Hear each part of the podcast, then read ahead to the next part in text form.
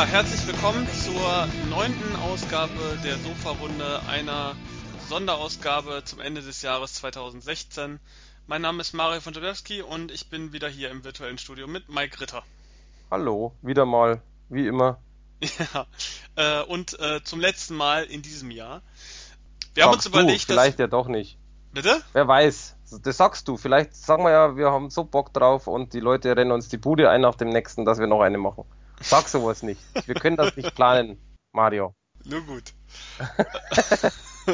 ja, wir haben uns überlegt, dieses Mal eine ja, Sonderfolge, nicht direkt, also es bleibt die Ausgabe 9. Aber wir haben uns überlegt, dass wir vielleicht mal äh, Videospiele besprechen zum Ende des Jahres, weil in den letzten Wochen sind ja ohne Ende Spiele erschienen und auch einige etwas besondere Sachen. Und da haben wir uns überlegt, mal eine Ausgabe zu machen, in der wir hauptsächlich Spiele besprechen. Wir werden aber am Ende des Podcastes noch jeder unseren Film des Jahres sozusagen küren. Also den Film, der dieses Jahr erschienen ist. Also er muss irgendwie als physische Verkaufsfassung dieses Jahr erschienen sein. Und äh, ja, welchen wir sozusagen am besten fanden oder welchen wir im Jahr im Grunde so am besten bewertet haben für uns. Und ähm, ja, das schauen wir dann mal. Aber zuerst wollten wir uns ja äh, um Spiele kümmern und äh, Mike, du hast da etwas äh, gespielt, was du gerne vorstellen möchtest. Ja, ich spiele ja jedes Jahr das aktuelle und in dem Fall ist es das aktuelle Skylanders. Und warum ich das einfach jetzt auch aufnehme, geht mir einfach darum, erstens macht es Spaß, zweitens äh, ist Skylanders ja ein ganzes Jahr ein Thema, weil äh, die, äh, die Agentur, sag ich schon, die, äh, der Publisher, also Activision in dem Fall, macht es da sehr, sehr schlau. Die bringen, also kurz mal die Erklärung, was ist Skylanders für die, die es nicht kennen. Ist Skylanders zum Beispiel Du kennst Skylanders, tu nicht so. Ja, ich kenn's, aber äh, ich muss ganz ehrlich sagen, ich war letztes Mal irgendwie in einem in einem Videospielladen und habe dann da diese Figuren gesehen. Man sieht die ja immer irgendwie, aber man hat überhaupt gar keinen Bezug dazu. Ich habe gar keinen Bezug dazu. Und dann kam da so eine Family rein, irgendwie drei Kinder, und die standen alle wie begeistert um diese Figuren rum und haben, oh, neue Skylanders-Figuren. Und ich habe das Gefühl gehabt, so bist du auf einem komplett anderen Planeten gewesen, weil Pokémon und so weiter, das kennt man alles. Aber dass da so Kids so geil auf dieses Skylanders-Zeug sind, wovon ich eigentlich in meinem Alltag oder generell nie irgendwas höre, ähm, ohne außer dass ich das ab und an mal sehe, äh, muss ich sagen, fehlt mir da komplett der Bezug und ich habe keine Ahnung, was das überhaupt so darstellen sollen am Ende.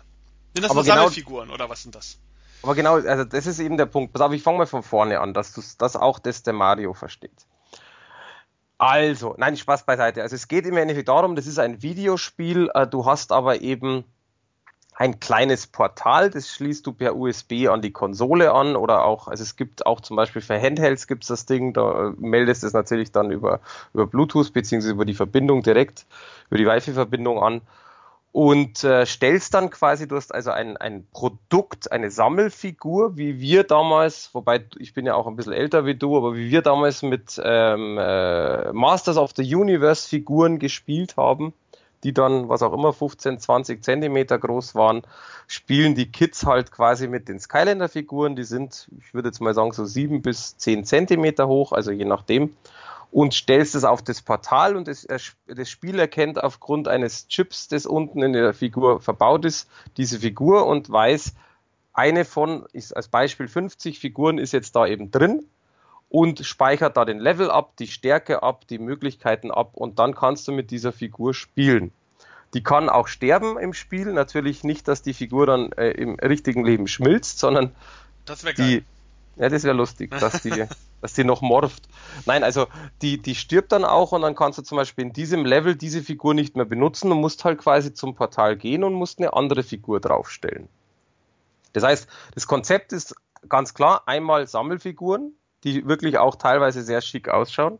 Punkt B, dass du ein Videospiel hast mit verschiedenen Möglichkeiten. Das heißt, du hast eigentlich, das ist ja so ein Action Jump and Run.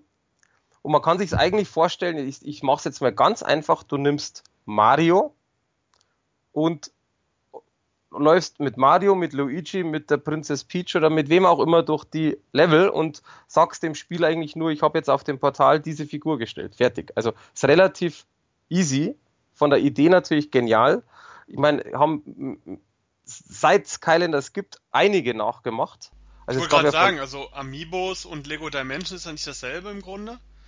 Ja, das wollte ich gerade sagen, genau. Also es kam ja direkt danach, kam ja erstmal von Disney die äh, Infinity. Infinity, genau, ich wusste jetzt nicht mehr, wie es heißt, danke. Also es kam ja erstmal von Disney die ganze Geschichte komplett nachge, äh, nachkopiert. Gleiches Spielprinzip komplett kopiert, allerdings mit den Disney-Figuren. Und ich muss auch gestehen, ich hätte, oder ich habe zu dem Moment gedacht, der, die, der lange Atem wird Disney haben, weil die haben natürlich unendlich viel Disney-Figuren aus den Filmen und die sammeln natürlich jung und alt. Äh, tatsächlich äh, wurde Disney Infinity nach dem dritten Teil eingestellt. Mhm. Also war die Konkurrenz zu groß. Dann kam ja auch Lego Dimensions, wie du schon sagst, das gibt es natürlich noch und das ist auch ein relativ guter Absatz. Das heißt, du kaufst dir halt dann auch Lego-Sachen. Ist natürlich wieder ein anderer Aspekt. Und es gibt halt auch von Nintendo dann diese Amiibo-Geschichte. Aber trotzdem, also Skylander haben halt bis jetzt, also Activision, den längeren Atem, äh, natürlich dann auch die, die größte Erfahrung. Äh, des äh, Imaginators ist tatsächlich schon der siebte Teil. Und ähm, das ist eben das Lustige. Beziehungsweise, nee, Entschuldigung, der sechste Teil ist es. Ähm, und das Krasse ist halt einfach die, die, äh, also das Konzept, das ist tatsächlich so, du spielst, du kannst jede Figur zum Beispiel vom ersten Teil nehmen, einfach draufstellen, läuft.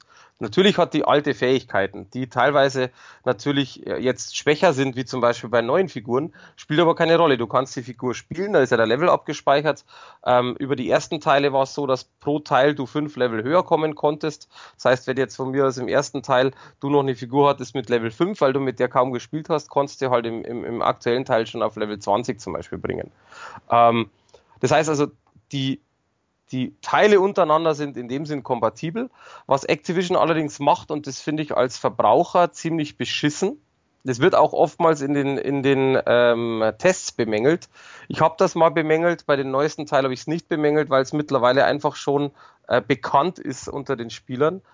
Das ist einfach so eine Geldmaschinerie. Die wollen dir das Geld aus der Tasche ziehen. Das klingt immer böse, aber das ist einfach Fakt, weil du zum Beispiel immer ein neues Portal brauchst. Das heißt, du brauchst immer ein Starter-Pack, wo quasi, da sind halt zwei, meistens zwei Figuren drin, das Portal drin und vielleicht noch ein neues Gimmick und eben das Spiel. Das heißt, du kannst nicht das Spiel einfach kaufen, von mir aus für 30 Euro, kannst das Portal vom Vorgänger anschließen, das, das funktioniert nicht.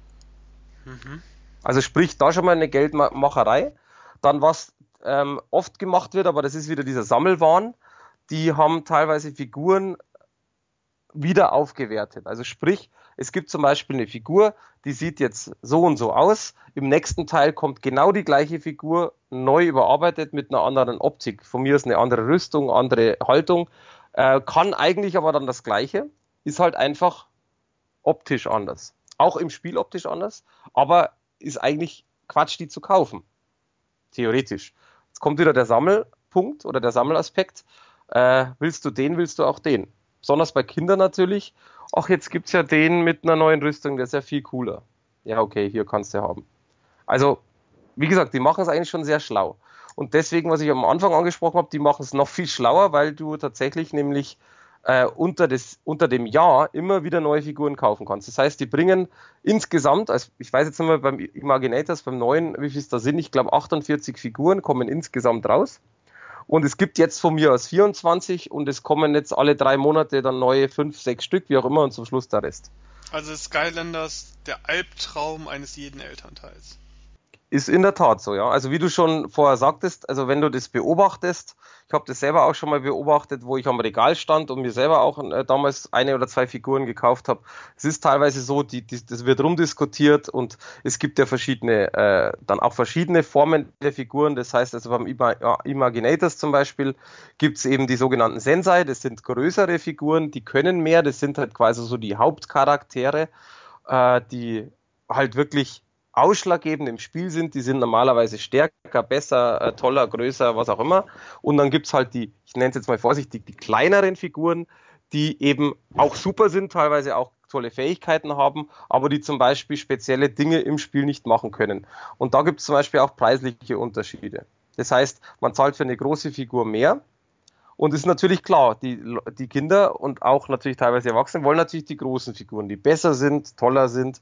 Und da geht's ganz schön ins Geld. Und man muss halt so rechnen, wenn du das Grundspiel kaufst, das kriegst du normal ungefähr für 60 Euro, also das Starterpack, wie ein normales Spiel. Also da ist kein Aufpreis, dass das jetzt 100 kostet oder sowas. Aber dann hast du pro Figur, also pro zum Beispiel Sensei-Figur, zahlst du durchschnittlich 15 Euro. Pro kleiner Figur zahlst du durchschnittlich 10 bis 12 Euro. Man kann sich's ausrechnen, wenn es wirklich 48 Figuren gibt, äh, zwei sind dabei, also kaufst du 46 nach. Selbst wenn du die in super Sondersale für 10 Euro kriegen würdest, ja, rechnest dir aus. Eieiei. Äh, muss ich denn davon ausgehen, dass Skylanders ein das, das unfassbare Nonplusultra-Spiel ist? Oder äh, lohnt Jein. sich das überhaupt, den ganzen Sammelaufwand für, für das Spiel? Deswegen, am Ende geht es ja um das Spiel tatsächlich noch. Ja, also das ist tatsächlich so, jein es macht, es macht verdammt viel Spaß, wenn du in diese Richtung, wenn du diese Richtung magst. Das Neue, also das Imaginators, kann man äh, für alte Hasen tatsächlich so ein bisschen, ich sag's vorsichtig, ein bisschen mit dem Zelda vergleichen. Zelda kennt eigentlich jeder Spieler. Du hast ja diese Obenansicht, du läufst mit Zelda rum in, ein, in einer Welt und kannst da quasi dann in Dungeons rein und sonst was. Oh, du hast gerade den größten, den größten Fauxpas gemacht, den man in der Spielgeschichte jemals machen darf. Äh, nicht machen darf. Der da wäre? Du hast gesagt, man läuft in Zelda mit Zelda rum. Oh. Mit, mit Link. mit Link, genau. Ups. Da kenne ich noch andere Podcasts, wo das, wo das ein ganz großes äh, Ausschlusskriterium für den Teilnehmer gewesen ist. Großes Kino. Ähm, also du läufst, du läufst natürlich mit Link rum, Entschuldigung. Und ähm, deswegen, es ist ganz entfernt, es hat nichts mit Zelda zu tun, nur dass man sich vorstellen kann. Das heißt, du hast diese Obenansicht, läufst mit der Figur rum, kannst dann äh, an, es gibt halt verschiedene Action Points, das heißt, du hast halt verschiedene Level, die dich dann quasi in dieses Level bringen. Es ist eine komplette Geschichte. Und es gibt zum Beispiel bei Imaginators jetzt, das ist eben deswegen in meinen Augen von Zelda oder von dieser Richtung gut abgeschaut oder, oder gut kopiert.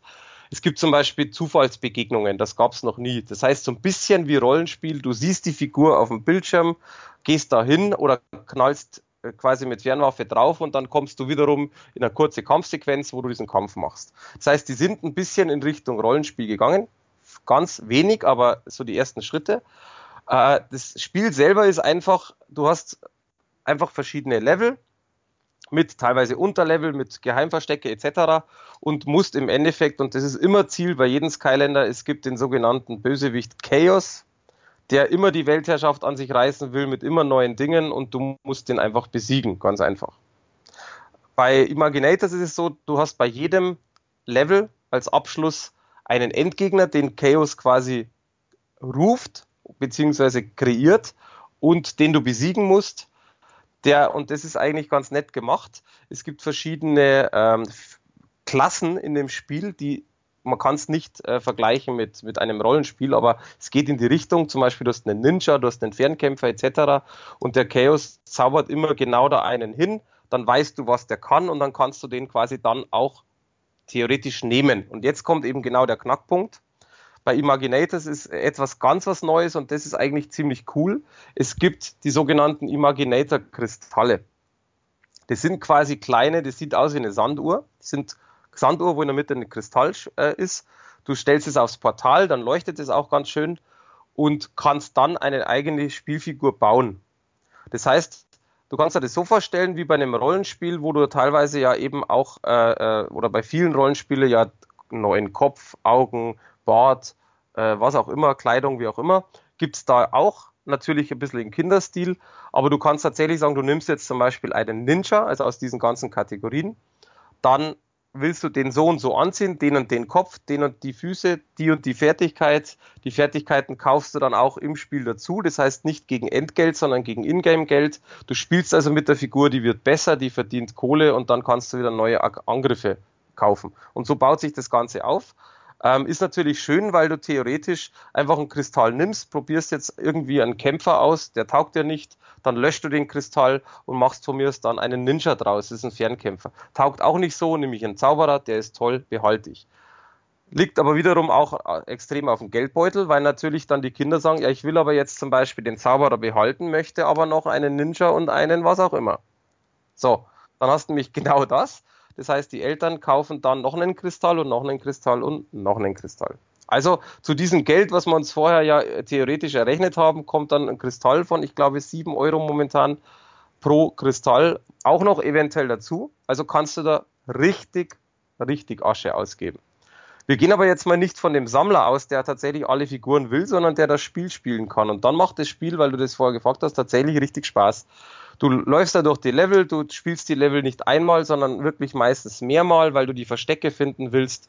Dann äh, brauchst du zum Beispiel, die Sensei haben spezielle Fähigkeiten, da musst du in dem Level dann irgendwo hin und so weiter. Also das ist ziemlich verstrickt. Allerdings jetzt für Erwachsene relativ einfach lösbar, für Kinder halt schon eher eine Herausforderung. Deswegen trotzdem aber für beide Seiten spielbar. Und es macht halt, wie gesagt, durchaus sehr viel Spaß den Aspekt mit Geld lasse ich jetzt mal komplett weg. Wie gesagt, habe ich auch im Test weggelassen, weil tatsächlich, wenn du vom Geldfaktor ausgehst, müsste das Spiel eigentlich, um es durchzuspielen, ähm, tatsächlich eine glatte zwei oder drei von zehn Punkten geben, weil du richtig viel Geld da lassen musst. Gehst du von diesem Aspekt aus, dass mir das Spiel Spaß macht, dass das Geld wurscht ist oder dass ich halt auch Vorfiguren habe zum Beispiel, dass ich mir jetzt gar nicht so viel nachkaufen will, weil ich mit denen gerne spiele und ich will keine 100% schaffen. Gibt ja auch viele Spieler, die spielen einfach nur die Story und dann ist gut. Dann äh, hat es meine in dem Fall 8 von 10 Punkte definitiv verdient. Äh, man weiß ja vorher, worauf man sich äh, einlässt. Ich meine, das Spiel kommt ja, nicht, genau. kommt ja nicht durch die Hintertür mit irgendwelchen versteckten Kosten, sondern ähm, ich meine, so funktioniert das Spielkonzept offensichtlich, ne? Also deswegen, also deswegen ist auch der Punkt, warum ich es wirklich nicht mehr einfließen lasse, weil ich einfach sage, okay, also da hast du vollkommen recht. Natürlich ist es eigentlich ganz schön krass, Wobei man dazu sagen muss, ähm, das hat nichts mit Activision zu tun. Wer vor x Jahren schon mal Need for Speed gekauft hat und alle Autos wollte und alle Strecken und sonst was, der war bei dem gleichen Geld. Wer heutzutage FIFA kauft und die ganzen Zusätze, der zahlt auch Schweine viel Geld. Also dieses dieses Spielekonzept, dass du ein Grundspiel kaufst und dir verschiedene Komponenten, egal wie die aussehen, dazu kaufen musst oder nicht musst, kannst, das gibt schon lange. Das wird halt immer ausgeprägter. Ich, ich sehe es halt bei Skylanders oder bei diesen ganzen Figuren-Sammelspiele anders, weil du hast ein Sammelobjekt. Du kannst natürlich die Figur jederzeit verkaufen, weil die ja nicht Bestandteil vom Spiel ist in dem Sinn. Du kannst sie aber auch ins Regal stellen und sagen, ich finde die toll. Oder du verkaufst das von mir als Gesamtpaket oder du behältst das. Es spielt gar keine Rolle. Der Punkt ist, du hast mehr davon, als wenn du ein Auto, ein virtuelles Auto kaufst und dann hast du das und kriegst dein Geld aber nie wieder, wenn du es zum Beispiel gar nicht fahren willst. Also, du weißt, worauf ich hinaus möchte. Deswegen, man weiß, worauf man sich einlässt und äh, es ist nach wie vor, wie gesagt, ein super tolles Spiel. Und ist eben jetzt genau der Punkt. Deswegen jetzt abschließend, was ich dazu sagen wollte, wer noch ein Weihnachtsgeschenk braucht, es gibt zwei Möglichkeiten. Wir haben einmal äh, einen Adventskalender bei uns auf der Seite, wo wir jeden Tag ein Türchen öffnen, wo es was zu gewinnen gibt. Und weil wir die Sofahelden sind und anders sind, geht der Weihnachts- ähm, bzw. der Adventskalender auch nicht bis zum 24.12., sondern bis zum 31.12. Also wir haben tatsächlich bis Ende des Jahres Preise. Und ich verrate jetzt nicht wann, aber wir haben auch an einem Tag nämlich eine Kombination aus Kalenderfiguren und die Kristalle zu, äh, Kristalle ist ja schon, die Imaginator-Kristalle zu gewinnen.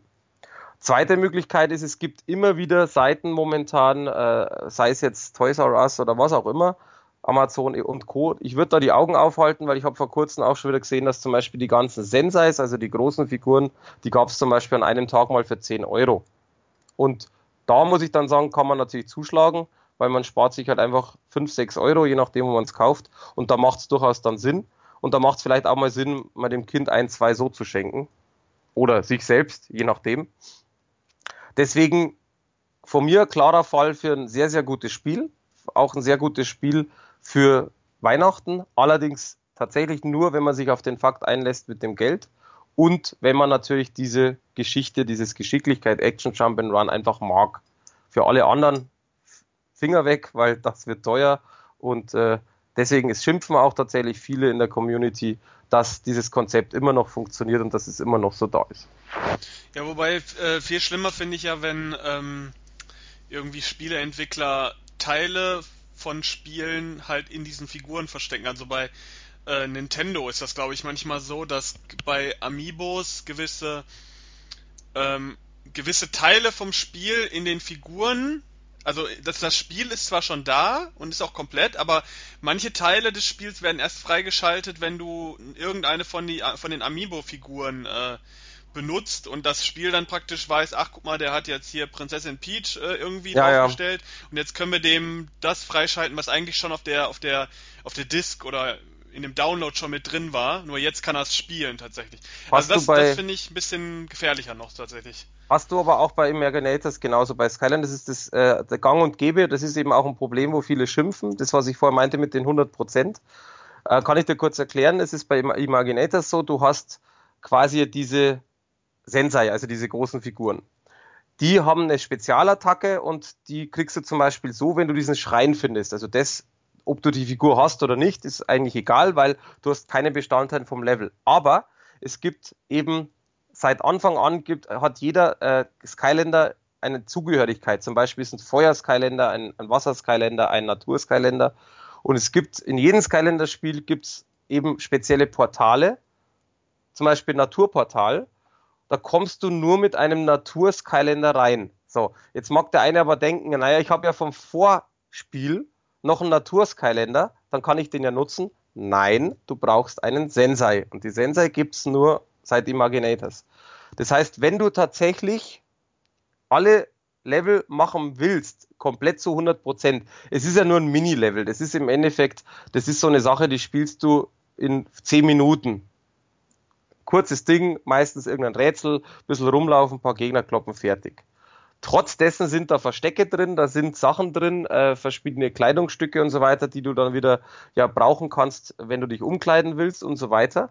Und die kriegst du nur, wenn du einen Sensei hast von Natur. Das heißt, theoretisch, um das Spiel wirklich zu 100% zu schaffen, bist du bei 60 Euro Grundspiel und 80 Euro, beziehungsweise, nee, warte mal, zwei sind dabei, doch 80 Euro, ähm, beziehungsweise je nach, was die Figuren kosten, äh, wenn es bei 15 Euro ausgeht, natürlich dann mehr, nochmal zusätzlich, dass du diese Bereiche alle freischalten kannst. Ja, also, Also, dann, ist genauso. das ist nicht so geil. Nee, ist es auch nicht. Das, das ist auch eben etwas, was viele tatsächlich bemängeln. Das ist ja das, was ich vorher meinte. Wenn du wirklich sagst, du willst alles gesehen haben, dann Finger weg, wenn du sagst, du willst für 60 Euro ein Spiel, weil du kriegst das Spiel nicht. Du ärgerst dich, weil du eben nicht alles freischalten kannst. Wenn du sagst, es ist mir shit egal, dass da jetzt noch irgendwelche zwei, drei, vier, sieben äh, Mützen oder, oder was auch immer Rüstungen rumliegen in den ganzen Level und äh, von mir ist ein neues Musikstück für den ganzen und ich will das auch nicht sehen, diese Rätsel, die da drin sind, dann kannst du mit den Hauptspiel ja, weil es sind ja zwei Figuren dabei, die in, in unterschiedliche Bereiche können, kann man sich das anschauen und gut. Trotz dessen, ich finde es auch, also das ist auch etwas, was ich eine Frechheit finde, was jetzt den Geldbeutel angeht, weil du tatsächlich keine Möglichkeit hast. Wenn die diese Möglichkeit in-game irgendwie machen würden, sehe ich ein. Dass sie es nicht machen, sehe ich auch ein, weil sie wollen ja Figuren verkaufen. Aber ich würde dann tatsächlich das so machen, dass du mit einer alten Figur rein kannst, weil das ist etwas, was ich eigentlich immer bemängele, was ich nicht schön finde, ist, derjenige, der alte Figuren hat, der wird nicht bevorzugt. Der wird auch nicht bestraft, wohlgemerkt. Aber wenn ich jetzt Figur A habe vom ersten Spiel und setze die bei Imaginators ein, natürlich kann ich spielen, super, aber ich habe überhaupt keine Vorteile. Und das ist etwas, was ich blöd finde. Weil ich könnte theoretisch zu jedem neuen Teil alle Figuren kaufen und dann den anderen Teil verkaufen oder verschenken, weil mir diese Figuren rein theoretisch gar nichts bringen, außer das, dass vielleicht meine Lieblingsfigur dabei ist, die ich schön finde. Aber keinerlei spielerische Vorteile. Tja. Nun ja. Aber äh, so ist es halt. Wie Punkt. gesagt, äh, an alle Eltern, wer das gerne möchte, dann Viel Spaß. der kann sich das gerne kaufen. Ähm, ja, ich habe auch ein, äh, eine Empfehlung, die vielleicht auch eher für die jüngere Generation geeignet ist. Und zwar habe ich äh, jetzt vor kurzem den Super Mario Maker für den Nintendo 3DS ähm, getestet. Und das äh, dabei handelt es sich um die Umsetzung von dem Wii U Original, also den Super Mario Maker gab es vor einem Jahr, ich glaube sogar genau vor einem Jahr tatsächlich, äh, für die schwächelnde, längst nicht mehr aktuelle und schon abgesägte Konsole Wii U. Ähm, war sehr erfolgreich, bis weit ins Jahr 2016 äh, sehr, sehr erfolgreich und ähm, ja, und jetzt haben wir äh, die Version für den 3DS. Das war natürlich irgendwie vorauszusehen und ist auch der logischste Schritt, ähm, den man hätte machen können. Meiner Ansicht nach wäre es sinniger gewesen, die Version vielleicht zeitgleich mit der Wii U-Fassung rauszubringen, äh, wo der Hype so groß war. Jetzt aktuell gibt es keinen Hype mehr dazu und ich weiß nicht, ob das überhaupt viele Leute auf dem Schirm haben, dass die Variante auch noch für den 3DS erscheint. Denn der 3DS ist ja nächstes Jahr auch nicht mehr so aktuell, wenn die neue Konsole kommt von, von Nintendo. Aber ähm, jetzt zum Ende hin mit Pokémon und diesem Mario Maker hat man nochmal große Spiele rausgehauen. Der Mario Maker hat im Grunde also das gleiche wie die Konsolenfassung. Man kann halt in einem Editor für Super Mario äh, eigene Spiellevels erstellen und die dann spielen oder mit äh, Freunden tauschen. Ähm, da gibt's dann allerdings schon die erste Krux. Also man kann keine Levels ins Internet hochladen, beziehungsweise keine Levels gezielt runterladen. Was schon ein bisschen dumm ist, weil das im Grunde so mit das Hauptargument für die Konsolenfassung war. Und viele Leute natürlich den Spaß hauptsächlich daraus gezogen haben, dass sie halt ein geiles Level gemacht haben und das dann der weltweiten Super Mario Community zur Verfügung gestellt haben. Und äh, ja, auf der anderen Seite halt konnte man sich immer wieder Sachen runterladen von Leuten, die ganz verrückte Levels gemacht haben, die irgendwie entweder irgendeine Nintendo-Thematik haben oder irgendwie selbst ablaufend waren und dann ganz geschickt irgendwie den Super Mario da durchs Level geschleudert haben und so weiter. Also ganz viele. Warum ist es, Mario, warum ist es denn so? Also, weißt du das? Ich, ich, also wieso, wieso mache ich das nicht? Ist es, hat es technische Probleme? Ähm, ich weiß es nicht. Also wie gesagt, das Spiel muss ja auch auf dem alten 3DS laufen. Und ich denke mal, man hat schon so ein paar Abstriche gegenüber der Konsolenversion gemacht. Es gibt auch noch andere Punkte, die nicht kompatibel sind, da gehe ich gleich drauf ein. Aber ich glaube tatsächlich, oder das habe ich zumindest gelesen, dass das viele vermuten und das könnte tatsächlich sein, dass ähm, Nintendo diese drei, diese Online-Unterstützung vielleicht gestrichen hat aufgrund von der Zielgruppe dieses Spiels. Also Kinder haben ja tendenziell eher den 3DS und ich glaube, für die ist das eher gemacht und die sollen vielleicht nicht mit mit diesem Online-Feature irgendwie in Verbindung kommen. Ähm, okay. Es gab ja mal bei, ähm, ich glaube, wie hieß das Spiel Little Big Planet, glaube ich, für die für die PlayStation äh, und PlayStation Vita und so. Äh, da gab es wohl mal die Situation, da gibt's das ja auch, dass man irgendwie Levels bauen kann. Ich habe das ehrlich gesagt nie gespielt, aber ich meine gelesen zu haben, dass es damals Probleme gab mit ähm, unangemessenen Zeichnungen oder Levelgestaltungen. Und diese wurden dann online geteilt und waren dann halt überall verfügbar. Und da Little Big Planet, Big Planet auch ein Kinderspiel im Grunde ist, äh, hat man da wohl ein bisschen Probleme gehabt, diese unangemessenen Spielinhalte in, äh, also keine Ahnung, die haben dann irgendwie einen Penis im Spiel irgendwie gezeichnet oder so, ich weiß es nicht. Und ähm, dass das wohl nicht zu bändigen war in diesem Online-Feature. Und man könnte sich vielleicht irgendwie vorstellen, dass das bei Super Mario, in dem Super Mario Maker vielleicht auch ein Problem ist. Und dass man sich dann gesagt hat, okay, dann lassen wir das einfach komplett weg für den 3DS. Ähm, ich bin mir aber nicht sicher. Also könnte eine Erklärung sein. Vielleicht haben sie aber auch einfach nur gedacht, okay, das macht das Spiel zu, zu dick und wir müssen das vielleicht noch ex äh, exzessiv dann noch supporten und überwachen und irgendwie. Und das wollen wir vielleicht nicht, weil da steht Super Mario drauf und die Leute suchen für ihre Kinder halt irgendwie nur ein Super Mario Spiel für ein 3DS und dann reicht es auch ohne Online-Feature. Denn man kann die Levels Schade. tatsächlich immer noch ähm, über Street Pass und äh, über lokales Tauschen, kann man immer noch tauschen. Also wenn man durch die Straßen läuft und man hat irgendwie ein Level erstellt und das ist dann halt bei einem gespeichert, dann wird das weitergegeben, wenn jemand anderes an dir vorbeiläuft, der auch den Mario Maker hat und Street Pass anhat, ist natürlich wahrscheinlich eine Seltenheit und wird wahrscheinlich kaum jemand nutzen, aber das geht noch. Ich muss aber sagen, tatsächlich ist dieses Online-Feature ein integraler Bestandteil des Urspiels für die Wii U gewesen und dass das fehlt, ist halt doof. Das ist halt ein klarer Abzug auch für das Spiel, weil das ein ganz, ganz großer Teil des Spielspaßes ist und der, auch der Motivation überhaupt Level zu erstellen. Weil sind wir mal ehrlich, kaum einer bis gar keiner wird ein Level erstellen für sich selber. Also, das ist irgendwie ein bisschen. Ich meine, wenn du eine Familie hast und keine Ahnung, Sohn und Tochter haben beide das Spiel und die machen sich gegenseitig Levels und so, dann macht das alles Sinn. Also, ja. wie gesagt, das ganze Spiel meiner Ansicht nach tendiert auch wirklich eher an Kinder, die irgendwie gerne bauen wollen und äh, vielleicht tauschen wollen mit ihren Geschwistern oder Freunden, wie auch immer. Also, ähm, dafür ist es ganz gut. Was jetzt diese 3DS-Fassung noch nicht mehr hat, sind gewisse Features, die bei der Wii U äh, relevant waren. Zum Beispiel gibt es keine Nintendo-Kostüme mehr, die man verwenden kann in dem Level-Editor. Man kann keine eigenen Geräusche mehr einsprechen, die sind alle vorgefertigt in dem Spiel. Also es gibt ein paar Beschränkungen. Und äh, ansonsten funktioniert der Editor aber genauso wie in der Konsolenfassung. Hat jetzt noch diese Stylus-Unterstützung halt, die halt ein bisschen präziser ist als auf der Konsole. Macht man das gleich mit dem Finger. Und ähm, ja, also das sind so ein paar Sachen, die sind abgespeckt.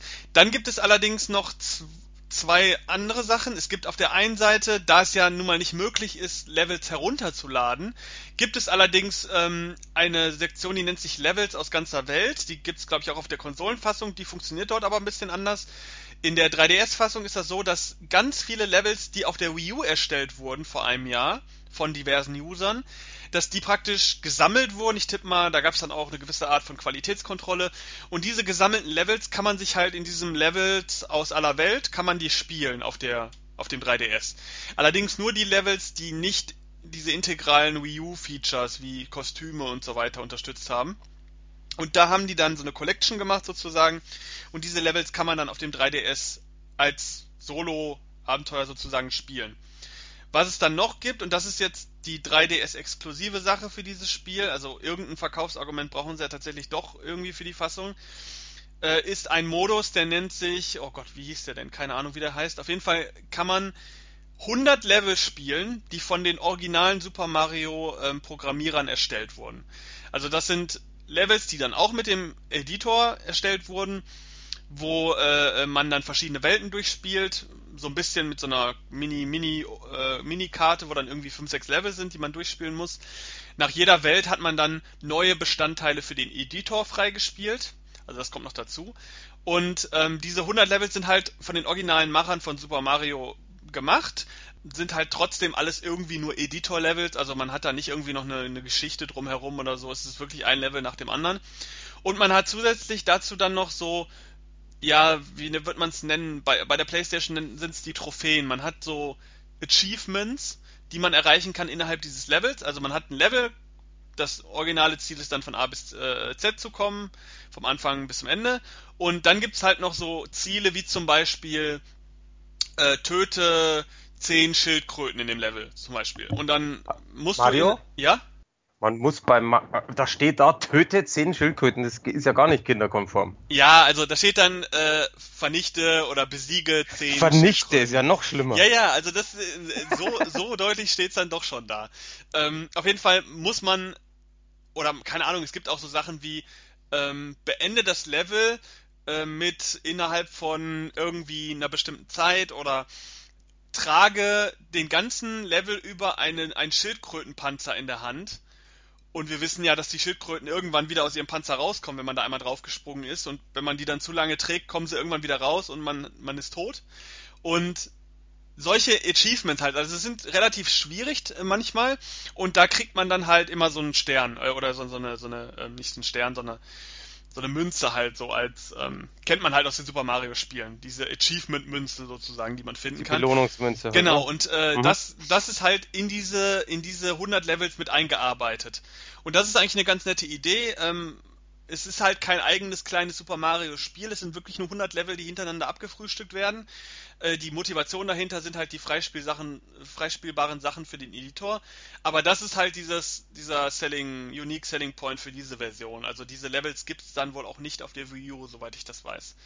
Ist eine ganz nette Idee und gibt dem Spiel auch noch so einen gewissen Solo-Spieler-Aspekt abseits von dem Editor. Aber ähm, ja, also wie gesagt, wer die Wii U-Variante hat, um es vielleicht fazitmäßig kurz zu machen, wer die Wii U-Variante hat, hat die bessere Variante und bleibt dabei, braucht sich die Handheld-Version nicht zu kaufen. Wer jetzt Kinder hat oder keine Wii U hat, wie zum Beispiel ich, ich habe mir die jetzt zum Test auch ähm, kommen lassen, weil ich tatsächlich die Wii U-Variante nur mal angespielt hatte und ich fand das ganz interessant. Äh, wer jetzt das nicht hat oder ähm, keine Ahnung, Kinder hat vor allen Dingen, die irgendwie sowas brauchen oder keine Wii U haben und so weiter und die da gerne längere Zeit ihre Levels basteln wollen zum Tauschen und so weiter. Für die ist das super geeignet. Tolles Spiel kann man machen, kostet 40 Euro, ist halt Vollpreis für 3DS, aber ich glaube, da kann man eine Menge Zeit rausschlagen, wenn man sich da ähm, besonders äh, reinfuchst. Also kann man machen. ist aber nicht so gut wie die Wii U-Version. Ich glaube, das ist im Grunde das, was man daraus behalten sollte. Erklär mir mal ganz kurz, ähm, ich habe ja keine, also ich habe weder eine Wii noch eine Wii U noch ein 3DS. Wenn ich jetzt ein 3DS hätte und würde jetzt ein Level bauen und ähm, wir zwei sehen uns nicht, weil wir doch ein paar Kilometer auseinander wohnen. Kann ich dir dann irgendwie die Karte schicken, per E-Mail, per Zugang oder hast, müssen wir uns wirklich sehen? Äh, ja, tatsächlich. Also man muss sich wohl sehen. Also es gibt keine Möglichkeit irgendwie. Es gibt äh, bei der Wii U-Variante, glaube ich, die Möglichkeit, dass man so Codes verschickt. Also man bekommt irgendwie so einen Level-Code für sein Level und den kann man dann irgendwie an Leute schicken.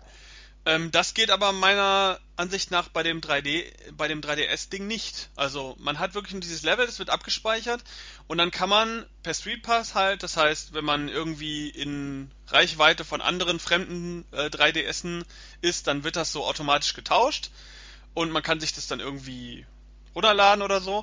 Und, äh, oder man macht es halt lokal, wenn dir einer gegenüber sitzt und sagt, hey, hier, ich gebe dir meins und dann schießt man ihm das sozusagen rüber.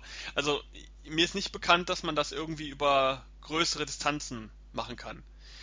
Weil das ist halt, das finde ich persönlich halt ein bisschen schade, dass man nicht die Möglichkeit hat, äh, von mir aus, dass du den Account von demjenigen hast und schickst dann per Mail oder per Zugang oder was auch immer, keine Ahnung, wie das technisch bei den äh, Geräten geht, dass man halt zumindest, wenn man einen Freund irgendwie hat, so wie du sagst, mit irgendeinem Code, das finde ich ist halt dann, äh, ja, auf blöd eine Katastrophe, weil wenn du, wenn wir beide jetzt als bestes Beispiel ähm, das spielen wollen, oder, oder sagen wir mal anders, nicht spielen wollen, sondern wenn wir beide einfach sagen, okay, ich hätte da jetzt Bock auf das Level zu spielen, dann kann ich ja nicht sagen, ich fahre jetzt 600 Kilometer und wir sehen uns. Das ist natürlich der Vorteil, man kann schöne Mario-Partys machen.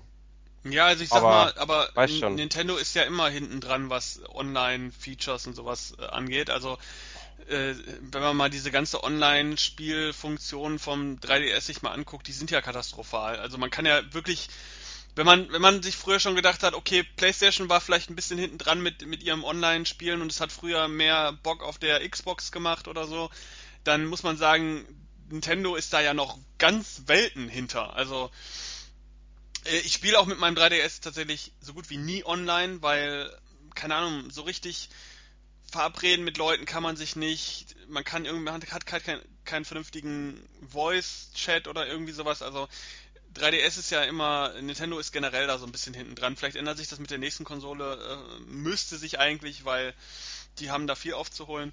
Aber der 3, also jetzt Mario Maker 3DS ist da noch mit äh, das Aushängeschild für schlechte Online-Unterstützung. Aber gut. Schade.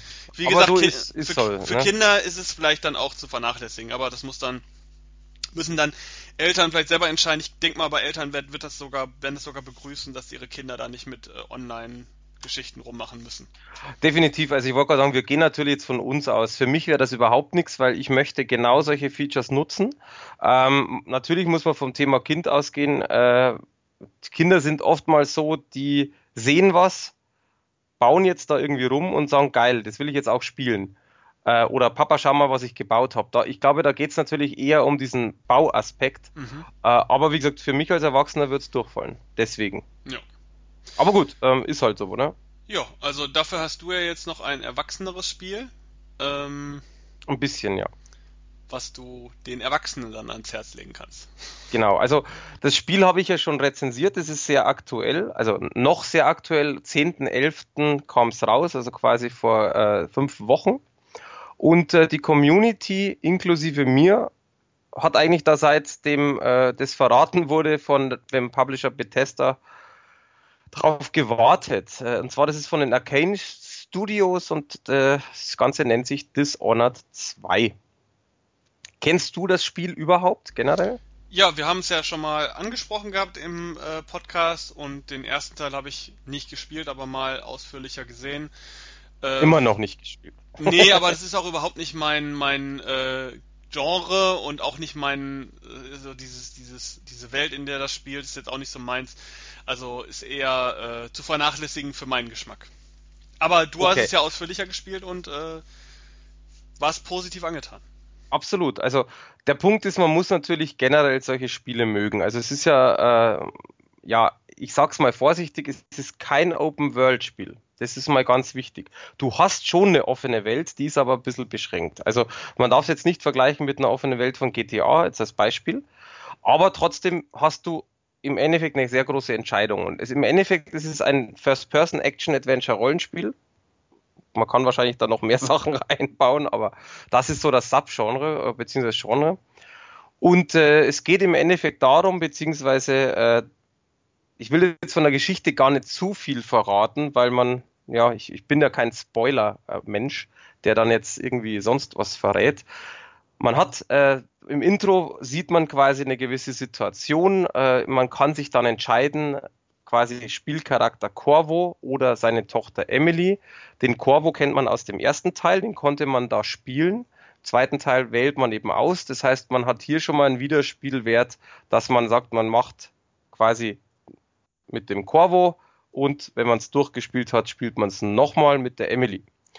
Die Story an sich ist natürlich gleich, aber die sind unterschiedliche Charaktere, die wirklich ganz was anderes können, also verschiedene Fähigkeiten haben und der Vorteil ist, und deswegen ist auch für, für der Wiederspielwert sehr, sehr hoch, ich habe zwei Möglichkeiten zu spielen oder verschiedene. Ich kann kombinieren. Das heißt, ich kann tatsächlich schleichtechnisch, was ja viele überhaupt nicht mögen, da durch die Welt schleichen, vorsichtig links, rechts gucken, im Schatten verstecken und, und, und, und.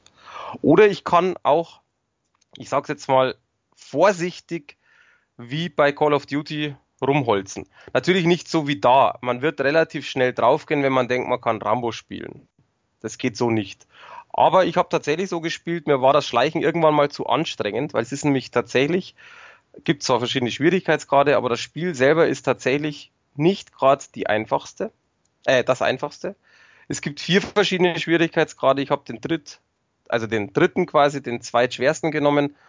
Und da ist es Schleichen nicht einfach mal so, dass man eben sich jetzt im Schatten versteckt, schleicht ein bisschen rum und ist leise und dann wird man nicht gesehen, sondern die, die Intelligenz der Gegner und die Sichtradius, die Weite und so weiter ist echt fies. Und die haben das schon so programmiert, dass man eben nicht einfach mal durch kann.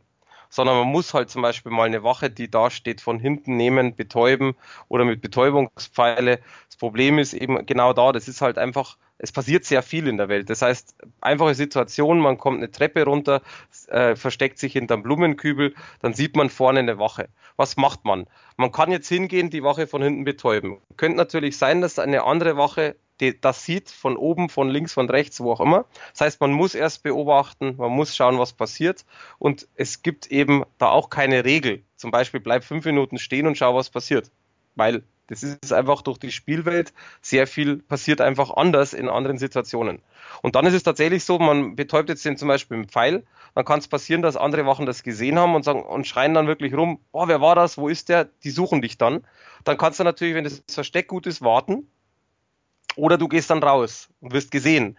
Du kannst aber natürlich dann auch weglaufen. Vielleicht, wo die Wachen vorher waren, vorbeilaufen und, und, und. Also es gibt, wie gesagt, x Möglichkeiten und deswegen auch wirklich verschiedene oder sagen wir mal anders, nicht nur ein oder zwei, sondern tatsächlich, wenn einem das Spiel gut gefällt, sehr viele erneute, ähm, wie sagt man da?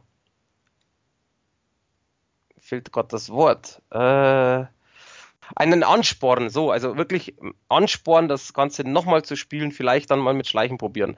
Das Spiel belohnt zum Beispiel auch, wenn du jetzt zum Beispiel einen Alarm nicht ausgelöst hast, kriegst du Bonuspunkte und Co. Dann gibt's natürlich super viel Sammelobjekte, wie bei so Open, ich nenne es mal in Anführungszeichen Open-World-Spiele, je nachdem wie offen natürlich und groß die Welt ist, gibt's trotzdem immer sehr viel Sammelobjekte. Das ist auch hier so. Das heißt, man kann Gemälde sammeln, man kann Geld sammeln, man kann Knochen die haben spezielle Fähigkeit im Spiel sammeln. Dann ähm, kann man natürlich auch, du kannst die verschiedenen Fähigkeiten freischalten. Das heißt, es gibt auch Spieler, das höre ich immer wieder, dass du ähm, tatsächlich durchläufst, dass du dir das Level anschaust, die killen die mal schnell, schauen sich die ganzen Sidequests überhaupt nicht an, gehen straight einfach durch und machen die Quest und schauen sich das Level an und spielen quasi dann am Ende des Spiels, wenn sie alles durchgespielt haben, was ja bei Open World Spiele im Normalfall geht, dass man sagt, okay, jetzt suche ich mir noch, jetzt hole ich mir noch das Sammelobjekt, jetzt habe ich noch die freie Welt freigeschaltet und so weiter. Leider Gottes macht da Dishonored einem einen extremen Strich durch die Rechnung, weil es nicht geht. Das heißt, man kann, wenn man ein Level abgeschlossen hat und obwohl das ja in einer gewissen offenen Welt ist, ist es ein spezielles, ein spezieller Teil und man kommt da nicht mehr zurück.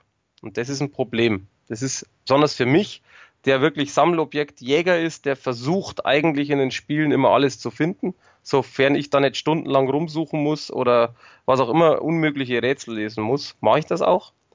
Geht aber nicht. Und das hat mich echt genervt, weil ich das mittendrin, wo ich irgendwie, ich weiß gar nicht mehr, so 30, 40 Prozent der Hauptmission abgeschlossen habe, ich mit einem Kumpel gesprochen, der hat es gerade durchgespielt und meinte so, ja, er hat sich jetzt voll gefreut und es geht leider nicht. Und der war auch ziemlich angepisst. Und bin ich in einem, in einer gewissen, in einem gewissen Grad auch, weil das habe ich vorher nicht gewusst. Allerdings ist es auch klar, dass die Entwickler nicht beim Spielstart sagen, übrigens sammel alle Objekte gleich, weil du kommst nicht mehr hin. Auch klar. Ist aber halt wirklich eine schwierige Situation. Lass ich das mal aber jetzt außer Acht, macht das Ding halt echt Spaß, weil du, wie gesagt, viele Möglichkeiten hast, weil du auch eben nicht das Ganze in, in einer Stunde durchspielen kannst, sondern das dauert. Also das Spiel ist ganz schön lang, je nachdem natürlich, wie du spielst, aber eben, wie gesagt, mit der Wartezeit, wenn du mal ein bisschen schleichen willst, wenn du schauen willst, wie verhält sich diese Wache, was, was machst du mit dieser Wache, nimmst du zum Beispiel auch mal eine Nebenmission mit, es macht einfach Spaß. Also nur mal einfach als Beispiel eine Nebenmission. Ziemlich cool, man kommt irgendwo hin und trifft eine Frau. Die muss man theoretisch gar nicht treffen, wenn man da nicht hinkommt. Deswegen, dieses Entdecken macht da schon sehr viel Sinn. Und die gibt einen zum Beispiel Nebenmission, dass quasi man eine Leiche finden soll und die zu ihr bringen soll, weil sie es halt quasi beerdigen möchte. Man macht das, man lässt sich darauf ein. Es gibt natürlich eine schöne Belohnung. Das blöderweise ist diese Leiche im vierten oder fünften Stock, wenn es mich jetzt recht entsinne, von einem, so einem Art Polizeipräsidium. Das heißt, man schleicht da rein, das ist noch relativ easy und man geht dann langsam hoch und dann ist natürlich, der eine sitzt am Schreibtisch, macht seine tatsächlich wie bei der Polizei seine Ablage, äh, der nächste läuft eben rum, hält Wache, der übernächste spricht mit dem anderen. Und so ist es tatsächlich so, dass man aufpassen muss und nicht von Stockwerk zu Stockwerk einfach mal alle umbringen kann. So einfach. Äh, und das ist eben das Schöne dran. Das heißt, man versucht da tatsächlich irgendwie einen Weg zu finden. Ich bin zum Beispiel wirklich durch und bin erstmal die drei Stockwerke hochgeschlichen und die oberen zwei Wochen habe ich dann gekillt. Das war's. Die ganzen restlichen habe ich überleben lassen. Ich habe danach gemerkt, dass es auch irgendwo einen Weg von außen gegeben hätte.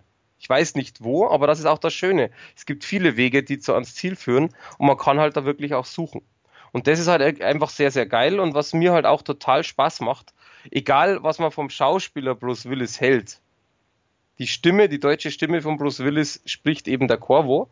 Und da ich den Corvo genommen habe, ist es halt einfach für mich eine geile Sache, wenn du einen in meinen Augen grandiosen Schauspieler hast, der halt von der deutschen Stimme dann gesprochen wird. Mhm, okay. Weil die, vor allem die Stimme ist, find, also ich persönlich finde die Stimme von äh, Bruce Willis unglaublich angenehm. Würde mich total irritieren, weil äh, die deutsche Synchro von äh, Bruce Willis hat doch auch äh, Duke Nukem Forever äh, synchronisiert. weiß ich, weiß ich gar nicht. Das habe ich schon so ewig nicht gespielt. Kann, kann gut sein. Aber also ich mag die Stimme halt einfach und das ist generell, also auch Dishonored an sich, wenn man jetzt mal von dem Fakt weggeht, dass das Spiel ziemlich cool ist, wenn man diese Richtung mag, es ist sehr professionell gemacht. Also es ist, äh, also grafiktechnisch gut, lasst sich immer streiten. Also es gibt, glaube ich, kein Spiel, wo man sagt, die Grafik ist so unglaublich, es gibt keine Mängel. Ich finde die Grafik schön, natürlich auch teilweise unschön. Also so dieses typische, wenn man jetzt äh, irgendwo vor einem Objekt steht, dass die Textur teilweise total schlecht ist oder halt sehr, sehr schlicht ist, sagen wir mal so. Das ist aber etwas, das stört mich weniger, weil ich bin derjenige nicht, der jetzt an der Konsole vor der Wand steht und dann sagt, mein Gott, schaut die Wand blöd aus. Also, das ist mir wurscht, weil das ist nicht meine, mein Sinn, dass ich äh, äh, mich vor die Wand stelle. Ja, aber auch, auch in einem Schleichspiel, wo du da eigentlich äh, 60% des Spiels an der Wand stehst? Du stehst ja an der Wand, du guckst ja nach vorne und nicht, du hast ja nicht die Augen an der Wand, dann würdest du was falsch machen. Man merkt, du spielst sowas nicht. nee, ich habe ich hab früher äh, als Kind mal ähm, äh, Thief auf dem äh, auf dem PC gespielt und das war's dann. Nein, also ist, ich weiß, was du meinst. Es ist tatsächlich so, wenn du natürlich jetzt vom Blumenkübel stehst, der steht der vor dir und du guckst links und rechts rum, ist schon klar. Aber es ist, wie gesagt, es ist ja nicht bei jeder Textur so, aber es fällt trotzdem auf, dass die Texturen teilweise einfach etwas älter sind und ähm, dass die teilweise heute ein bisschen unschön sind. Aber dafür gibt's auch super schöne Szenen. Also das ist jetzt nicht so, dass die Grafik schlecht ist, sondern es ist sehr abwechslungsreich gestaltet. Du bist teilweise halt wirklich, du bist in den Gebäuden, du bist in verschiedenen ähm, Stadtteilen, in verschiedenen Gebäuden davon, also nicht einfach nur Haus A, B, C, sondern halt wirklich wie jetzt zum Beispiel dieses Polizeipräsidium. Dann hast du wie gesagt, viele Möglichkeiten, das Spiel halt zu lösen. Es gibt x verschiedene äh, Fähigkeiten, die du erlernen kannst, aber eben auch nicht musst. Das ist das Schöne. Wer zum Beispiel gern mit Waffen spielt, der versucht halt immer Waffen zu haben und, und dann da durchs Level zu kommen. Das, das geht alles. Und was, was ich halt auch sehr interessant finde, was halt sehr viel Zeit in Anspruch nimmt, aber das ist, finde ich sehr interessant. Du kannst dich zum Beispiel auch nur hinstellen und warten was passiert. Du siehst die Leute vorbeigehen. Teilweise sprechen die Leute miteinander. Die haben sogar einen sehr intelligenten Dialog. Also nichts, was jetzt super ausgefallen ist, aber die sprechen halt von mir aus über den Einkauf.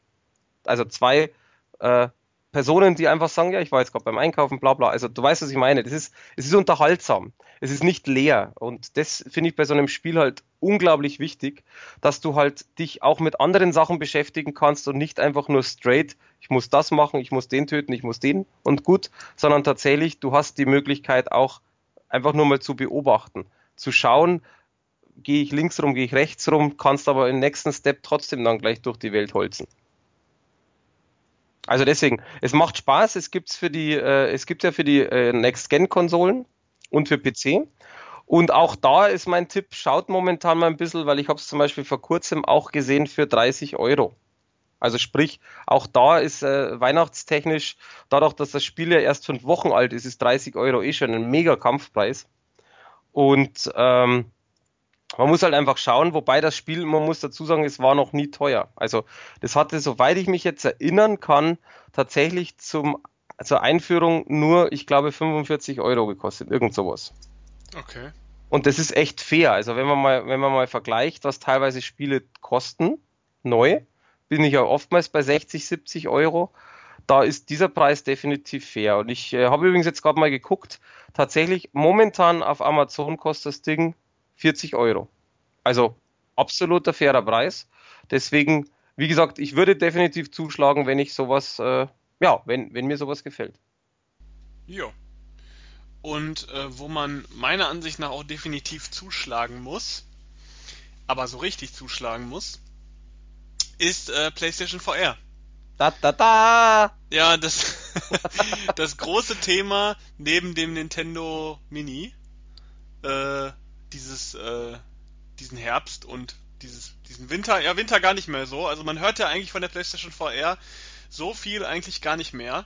Ähm, es war Was ja ist das eigentlich? Habe ich noch nie gehört. VR?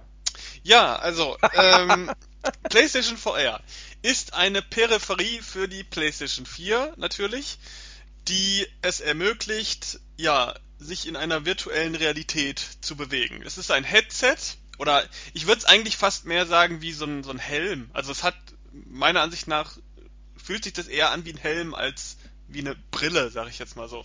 Ähm, ein, ein Virtual Reality Headset, das man sich aufsetzt und mit dem man dann äh, speziell dafür programmierte Spiele an der PlayStation 4 vor seinem Fernseher spielen kann.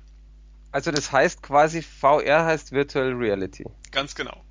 Also, Ach, also ich dachte immer, ich dachte, also Vorsicht, jetzt kommt der schlechteste Witz, den ich jemals, glaube ich, im, in einem Podcast gerissen habe. Ich dachte nämlich immer, es heißt volles Rohr. Eieiei. ich hab dich gewarnt.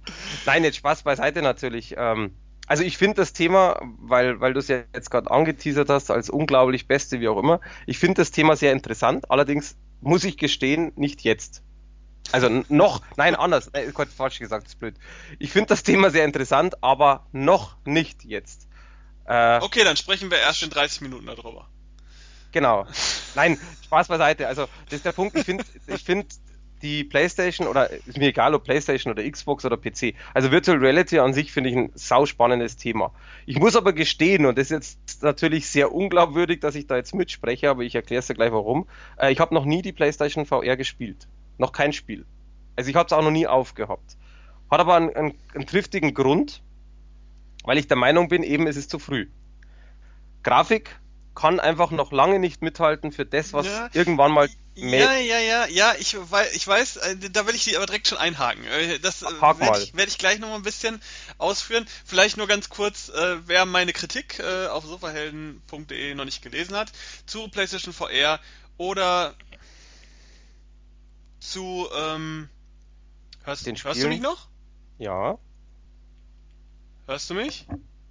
Ja. Ja, jetzt höre ich dich auch. Was ist denn jetzt los? Ich habe keine Ahnung, war ein Totalausfall Gott. Ich habe nichts geändert. Ich habe nicht mein Headset ausgesteckt, nicht. Ich weiß es nicht. Okay. Komisch. Gut. Ähm, wir nehmen auch weiter auf. Gut, wir sind wieder da. Ähm, ich habe gerade einfach mal weitergeredet. Äh, ich weiß nicht, was passiert ist. Ähm, wir hatten einen kleinen Ausfall. Vielleicht, weil das Thema so hochbrisant ist. Ähm, das war, ich, ich glaube, das war Microsoft, ähm, weil die noch nichts haben und die das sehr, sehr stört, dass wir jetzt über VR sprechen. Genau, das kann, kann gut sein. Ja, nochmal, ich wollte ja kurz die kleinen Details noch zur PlayStation VR-Brille an sich äh, nochmal loswerden. Ähm, es ist eine Brille, die technisch, es gibt ja schon VR-Brillen auf dem Markt, es gibt einmal die Handybrillen, es gibt einmal ähm, die HTC Vive, die ganz große, teure, große, tolle Brille, die auch äh, Room Scaling, also das Bewegen in einem Raum äh, ermöglicht. Und es gibt einmal die Oculus Rift, die ist so ungefähr so ähnlich wie die PlayStation VR, nur technisch ein bisschen ausgereifter. Ähm, PlayStation VR bewegt sich da so zwischen äh, so auf Platz vier, äh, auf Platz drei von diesen vier Varianten. Also es ist besser als die Handy-Varianten, es ist aber ein bisschen schlechter als Oculus und HTC Vive ähm, in diesem ganzen VR-Spektrum. Dennoch ist PlayStation VR meiner Ansicht nach sehr, sehr, sehr überwältigend. Ähm, man muss kurz vorher sagen, vielleicht, wenn man sich, äh, wenn man PlayStation VR benutzen möchte, braucht man A, eine PlayStation 4, ganz klar. Man braucht die Brille. Die Brille kostet alleine, ich glaube, immer noch äh, 400, 400 Euro. Dann braucht man definitiv die PlayStation Kamera dazu. Da geht die alte oder die Neuauflage, die jetzt rausgekommen ist, die kostet auch nochmal 60 Euro. Ähm, und wenn man das perfekte Erlebnis haben möchte, braucht man natürlich noch Move Controller für jede Hand, damit man die einzelnen Hände in dieser virtuellen Welt äh, bewegen kann. Wenn man das nicht hat, kann man das trotzdem auch mit dem PlayStation 4 Pad machen. Das kann man dann auch wie so eine, ja, wie eine Hand sozusagen in der Welt bewegen. Dafür sind übrigens auch diese Leuchten, die immer an der PlayStation 4 dran gewesen sind und keiner so richtig wusste, wofür die eigentlich sind. sind tatsächlich für PlayStation VR äh, wohl auch schon konzipiert gewesen. Und ähm, ja, also man kann das halt halt spielen und bewegt sich meistens mit dem Controller, wenn man noch keinen, keine Move-Controller hat und kann dann auch die einzelne Hand eventuell damit bewegen. Und wenn man das dann alles hat und äh, aufgebaut hat, was ein riesiger Kabelsalat ist, also da muss man schon eine gute Stunde, wenn man mal mit einberechnet, dass man sein eigenes äh, Home Entertainment auch mal so ein bisschen umorganisieren muss, weil das wirklich viele Kabel sind und das natürlich alles irgendwie zusammenhängen soll, muss man da schon ein bisschen einplanen. Allerdings, wenn das ganze Gedöns erstmal aufgebaut ist und die PlayStation VR-Brille auch eingestellt ist, die kann man kalibrieren, äh, an seine eigenen Augen anpassen und so weiter und so fort. Also da kann man eine Menge machen, dass dieses Tracking was halt nicht das wertigste Tracking ist. Das haben immer noch äh, HTC und äh, Oculus, aber ähm, immer noch ein sehr gutes Tracking. Wenn man das kalibriert hat, hat man eigentlich eine sehr präzise Art zu steuern. Also es ist auch erstaunlich präzise, muss man wirklich sagen, dafür, dass es alles über so eine Kamera läuft im Grunde. Ähm, wenn man das alles so eingestellt hat und man loslegen kann, dann geht's zu den Spielen. Und die Spiele sind ja im Grunde dann das, was das Erlebnis VR auch definiert. Also die Technik kann noch so gut sein, wenn die Spiele nichts taugen. Und da äh, war alles ja ein bisschen sehr ähm, zwiespältig, als äh, die PlayStation VR, wann ist die gestartet? Im Oktober ähm, rauskam. Denn wir haben einmal die 60-Euro-Titel, die Vollpreistitel, und wir haben einmal ganz viele Titel, die sich dann darunter äh, positionieren, also 40 Euro, 20 Euro, teilweise auch 10 Euro. Und da hat sich so ein bisschen rausgestellt, dass die Vollpreistitel alle ein bisschen sehr knapp sind vom Spielinhalt. Und äh, ich habe ja diverse auch getestet, diverse Spiele, die wir von Sony äh, bekommen haben zum Start. Und ich will jetzt nicht alle durchgehen, das macht keinen Sinn. Ich wollte zwei Spiele nennen, die mich positiv überrascht haben, einen günstigen Titel und einen äh, teuren Titel. Es gibt natürlich noch viele andere. Ähm, es gibt schlechte Titel, die will ich jetzt gar nicht, denen will ich gar keine Zeit ähm, jetzt groß zurechnen. Denn ein ganz großer Titel kommt ja nächstes Jahr und der wird so ein bisschen auch Ausschlag geben für PlayStation VR sein, ob sich das Ganze weiter durchsetzt oder nicht. Da komme ich später mal zu. Ähm, vielleicht kurz zu den Spielen. Also welche Spiele eignen sich für PlayStation VR? Man hat natürlich eine begrenzte Bewegungsmöglichkeit. Man kann sich im Raum nicht bewegen. Das Einzige, was man effektiv bewegt, ist die Hände mit dem Controller oder mit den Move-Controllern und den Kopf bzw. den Oberkörper mit diesem ähm, Headset. Man kann den Oberkörper auch neigen und so weiter. Man hat einen gewissen kleinen Raum, in dem man sich theoretisch frei bewegen kann. Der ist aber sehr beschränkt. Das heißt, äh, gewisse Spiele, wie zum Beispiel Cockpit-Spiele, sind ganz hervorragend für PlayStation VR, weil man sich selber als Person nur marginal bewegt, man guckt sich um, man hat maximal vielleicht den Controller, den man so hoch und runter nimmt, aber das Spiel an sich steuert man trotzdem weiterhin über die Steuereinheiten wie ähm, äh, Bewegungsstick oder Knöpfe und so weiter. Und da habe ich ein Spiel, was, sehr, was mir sehr positiv, mir sehr gut gefallen hat, das heißt Riggs ähm, Mechanized Combat League. Das ist ein tendenziell eher ein Multiplayer-Spiel, ähm, in dem man Roboter steuert, so Kampfroboter, äh, in denen man dann im Spiel steht man da praktisch drin, man kann es aber halt auch gut im Sitzen spielen und so weiter, dafür ist konzipiert.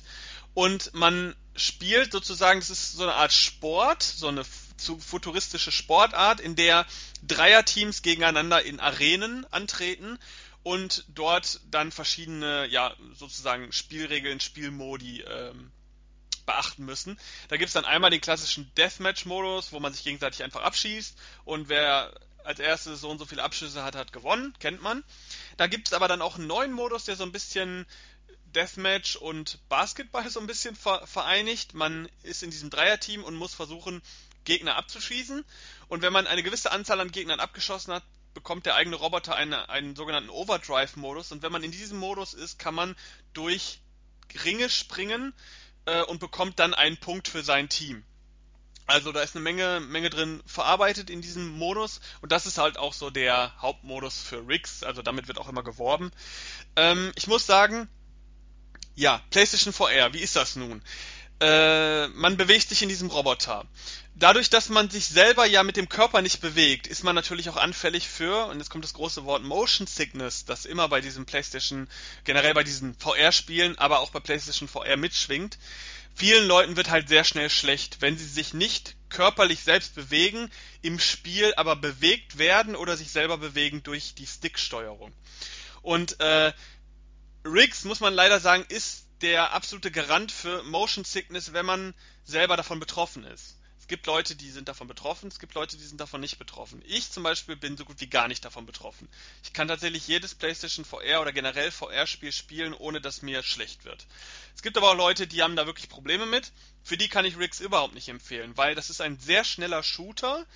Also für, für VR-Verhältnisse schnell, ist natürlich kein Call of Duty, aber ähm, man bewegt sich schon sehr schnell, man fliegt, man springt Meter hoch, also es ist wirklich äh, überwältigend, wenn man da drin steckt und wirklich sich umguckt und dann auf einmal merkt, dass man da irgendwie drei, vier Meter über den Boden schwebt. Das ist schon krass.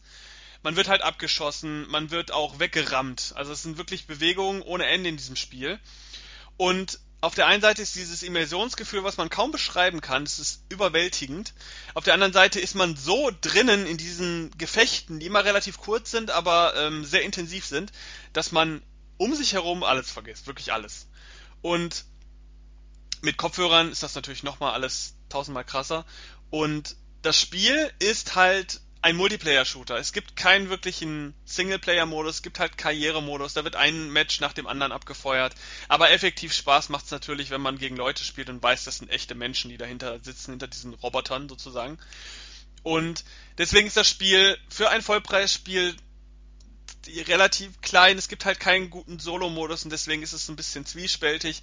Aber für Multiplayer-Fans, für Leute, die ihr erstes PlayStation VR-Spiel suchen und wissen, dass sie nicht so Motion Sickness gefährdet sind, für die ist das der absolute Must-Have-Kauf, wenn man ein Vollpreisspiel kaufen möchte. Also ein etwas größeres Spiel, was zwar immer noch nicht vollpreiswürdig ist, aber trotzdem eine größere Erfahrung darstellt. Man kann diese ganzen Roboter natürlich auch modifizieren, man kann verschiedene Roboter benutzen.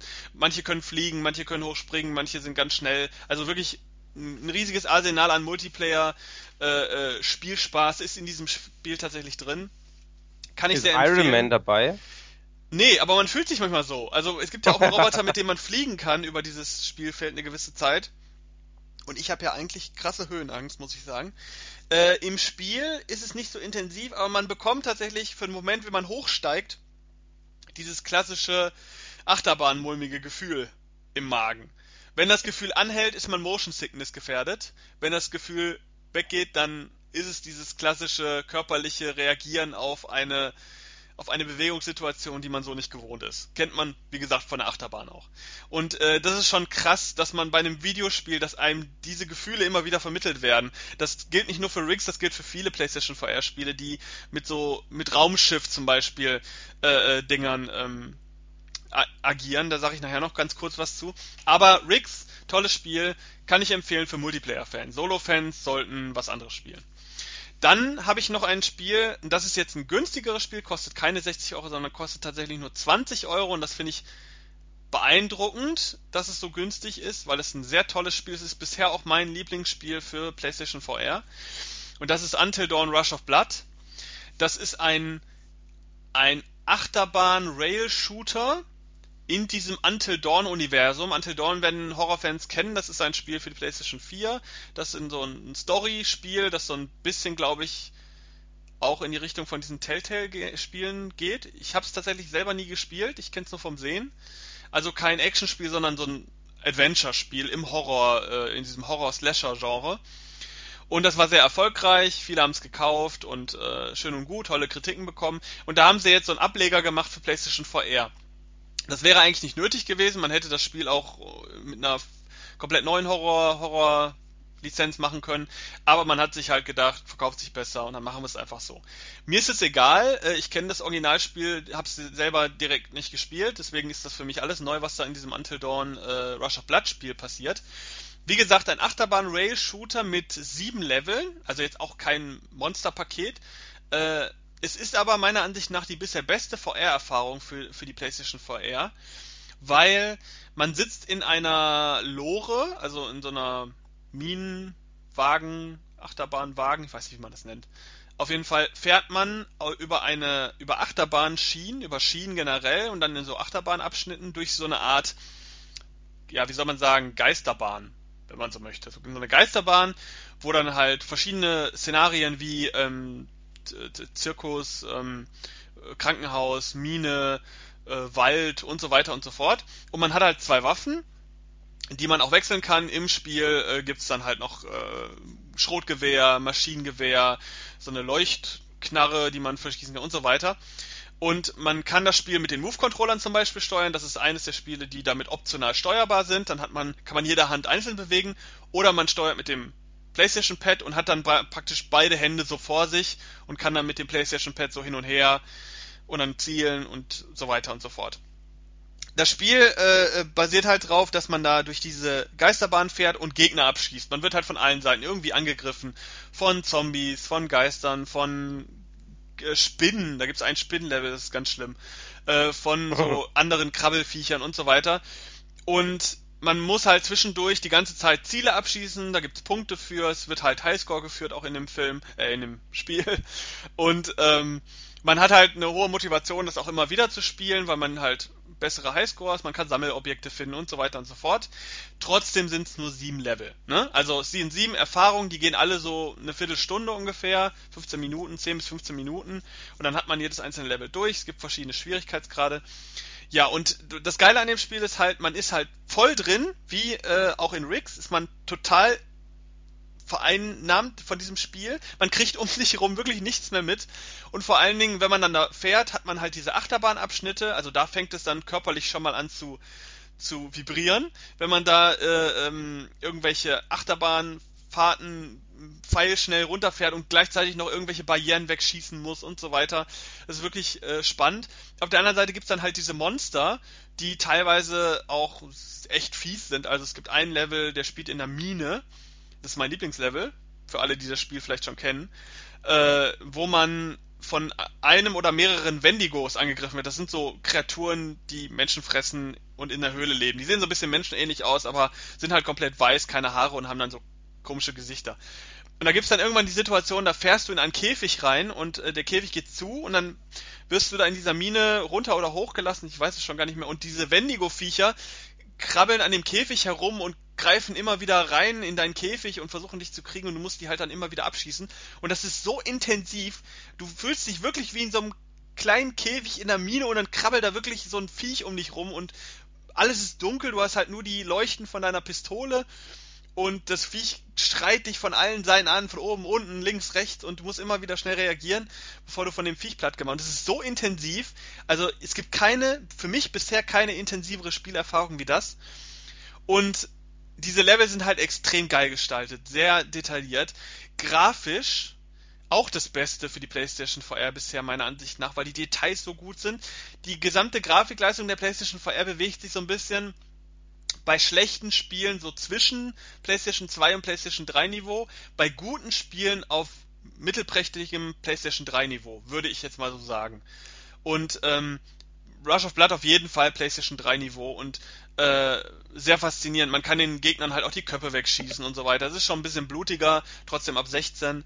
Ähm, und sehr intensiv. Es gibt, wie gesagt, ein Spinnenlevel, das für Leute, die Spinnen nicht mögen, die absolute Katastrophe sein wird weil die Viecher krabbeln auch in deine, in deine Lore rein und so weiter und springen dir an den Kopf und hängen dir dann da vorne dran. Das ist wirklich, also für Leute, die Spinnen nicht mögen, ist das wirklich grenzwertig. Die Schreckszenen sind extrem intensiv. Also wer Probleme mit Jumpscares hat und nach einem Jumpscare schon seinen, seinen Defibrillator bereithalten muss, der sollte das Spiel wirklich nicht spielen. Also da gibt's einige Szenen, die erschrecken einen dermaßen, dass man da für einen Moment gar nicht in der Lage ist, überhaupt noch Gegner anzuschießen. Und ja, sieben Levels, wie gesagt, äh, sehr beeindruckend, Größenverhältnisse beeindruckend, alles, was diese VR-Erfahrung halt bieten kann, was normale Spiele nicht bieten. Immersion, Größenverhältnisse, wo dann meterhohe Gegner vor dir stehen und du guckst wirklich nach oben und denkst so, ach du heilige, heilige Mutter, kann ich dagegen was ausrichten mit meinen drei, zwei Pistö Pistölchen, die ich hier mit, äh, mittrage. Also sehr, sehr zu empfehlen, Rush of Blood für Horrorfans, vielleicht nicht unbedingt zu Weihnachten, wobei 20 äh, Euro muss man sich kaufen. Also da kommt kein Besitzer von PlayStation VR ähm, dran vorbei. Und ich bin da wahrscheinlich einer der einzigen, der das sagen würde. Für mich war Rush of Blood schon, hat schon die 400 Euro gerechtfertigt, die ich für die Brille ausgegeben habe. Also, also nur zur Info, für manche, da widerspreche ich dir, für manche Leute ist Weihnachten auch der blanke Horror. Ja, das glaube ich. Aber es ist auf jeden Fall ein Spiel, was man auch gut anderen Leuten zeigen kann, um denen zu zeigen, hey, das ist VR. Also da, da, reicht es wirklich ein Level zu spielen. Da reicht auch schon der Tutorial-Level am Anfang, weil der hat auch schon zwei Schrecker drin, die äh, funktionieren. Und setzt es irgendjemandem auf, der spielt das, der ist total geflasht und äh, am Ende auch noch total schockiert. Ähm, das ist wirklich, also das beste Beispiel für VR. Und ich hoffe ehrlich gesagt, dass in diesem Stil auch noch mehr Spiele dafür rauskommen. Weil VR bietet sich tatsächlich an für dieses Arcadige für diese kurzen Spielerlebnisse. Ich habe noch mehr Spiele getestet, kann man alles bei uns nachlesen. Da gibt es auch noch ein paar Hinweise zu guten, arcadigen Spielen dafür. Dafür funktioniert es hoch, hochwertigst. Also es ist wirklich sehr gut. Ähm, das nur zu meinen Lieblingsspielen für die PlayStation VR-Brille. Ich möchte aber kurz noch was an, auf was anderes eingehen, was auch sehr schön ist, finde ich, gerade jetzt zu Anfang von PlayStation VR. Viele überlegen sich ja, soll ich mir das kaufen? Ist da alles so teuer? Es gibt noch keine Spiele. Was Sony allerdings jetzt macht mit vielen Publishern ist, ähm, so kleine kostenlose Sachen für PlayStation VR rauszubringen. Entweder Modi für Spiele, die man, die neu rauskommen, die man kaufen kann, die man ganz standardmäßig normal auf dem Fernseher spielen kann, gibt es oft so Zusatzmodi, die man dann mit PlayStation VR exklusiv spielen kann, wie beispielsweise Return of the Tomb Raider. Gibt es einen VR-Modus, ähm, kleine Missionen, die man spielen kann. Final Fantasy wird sowas geben und so weiter und so fort. Jetzt gibt's allerdings auch Sachen, die kostenlos erscheinen. Die werden einfach nur, die werden online gestellt und dann kann sich jeder die frei und kostenlos runterladen und das einfach mal mit der PlayStation VR austesten. Zum Beispiel gab's dann Call of Duty Modus, wo man eine Mission von Call of Duty, also für Call of Duty ist, die ist jetzt tatsächlich im Spiel nicht drin, aber es ist eine Call of Duty Mission, die man spielen kann. Da fliegt man in einem Raumschiff und muss dann Star Wars mäßig Raumschiffe abschießen und so weiter. Sehr, sehr toll, sehr spannend, geht irgendwie knapp 15 Minuten oder so, kostenlos und ist eine tolle Erfahrung. Genauso wie vor kurzem Star Wars für Star Wars Battlefront eine Zusatzmission erschienen ist, die man kostenlos bekommt, wenn man das Spiel besitzt. Was glaube ich jeder zweite PlayStation 4 Besitzer besitzt, würde ich jetzt mal so sagen. Ähm, und die geht äh, knapp 20 Minuten, ist eine richtig komplett ausmodellierte Raumschiffmission im Star Wars-Universum, gerade jetzt zum aktuell erscheinenden äh, äh, Film Rogue One, eine ganz tolle Sache. Ist auch unfassbar, also ist wirklich unfassbar geil. Sehr intensiv, sehr geile Grafik, spielerisch, sehr unterhaltsam, totales Star Wars-Feeling, wenn, wenn, wenn die, wenn Sony da mal ein Spiel rausbringen würde. Also, oder EA macht ja, glaube ich, Star Wars, ne? Ähm, aber für die Brille jetzt äh, wenn da mal ein Star Wars Spiel rauskommen würde, ein vollständiges Produkt für Star Wars komplett für VR, ich glaube, das wäre die Killer-App für VR. Da würden sich viele, viele Leute überlegen, ob sie sich das nicht kaufen, weil die Erfahrung ist wirklich Wahnsinn und hat mir sehr, sehr gut gefallen. Äh, ich bin nicht mal ein großer Star Wars-Fan, muss ich dazu sagen. Also ich bin kein äh, am ersten Tag in Rogue One äh, Geher, sondern äh, ich gucke den mal irgendwann, wenn ich Zeit habe. Und so war das jetzt auch bei Battlefront. Ich habe es einfach mal ausprobiert und selbst mich als Nicht-Star Wars-Fan hat's gepackt. Ähm, aber was halt, und das habe ich ja vorhin schon angeteasert, es kommt ja demnächst äh, das erste richtig ernstzunehmende Vollpreisspiel für PlayStation VR raus. Und zwar Resident Evil 7. Also eine Spielreihe, die weltbekannt ist, die eine riesige Historie hinter sich gezogen hat und jetzt mit Resident Evil 7 das erste Resident Evil Spiel in der Hauptreihe rausbringt, das in äh, der Ego-Perspektive stattfindet. Ähnlich wie Outlast und andere Horrorspiele, die Fans wahrscheinlich kennen werden, wird ja Resident Evil 7 in der Ego-Perspektive spielbar sein. Und was vor kurzem jetzt erschienen ist, ist eine Demo, die man komplett in VR spielen kann. Und das habe ich getan, weil ich A großer Resident Evil Fan bin und B großer VR Fan bin und beides zusammen wahrscheinlich der virtuelle Orga Orgasmus für jeden Fan äh, ist. Und das ist es tatsächlich auch gewesen diese Demo ist einfach unfassbar. Also Horror in VR, weiß ich ja schon von anderen Spielen, funktioniert sehr gut, aber Resident Evil wird höchstwahrscheinlich dem Ganzen die Krone aufsetzen.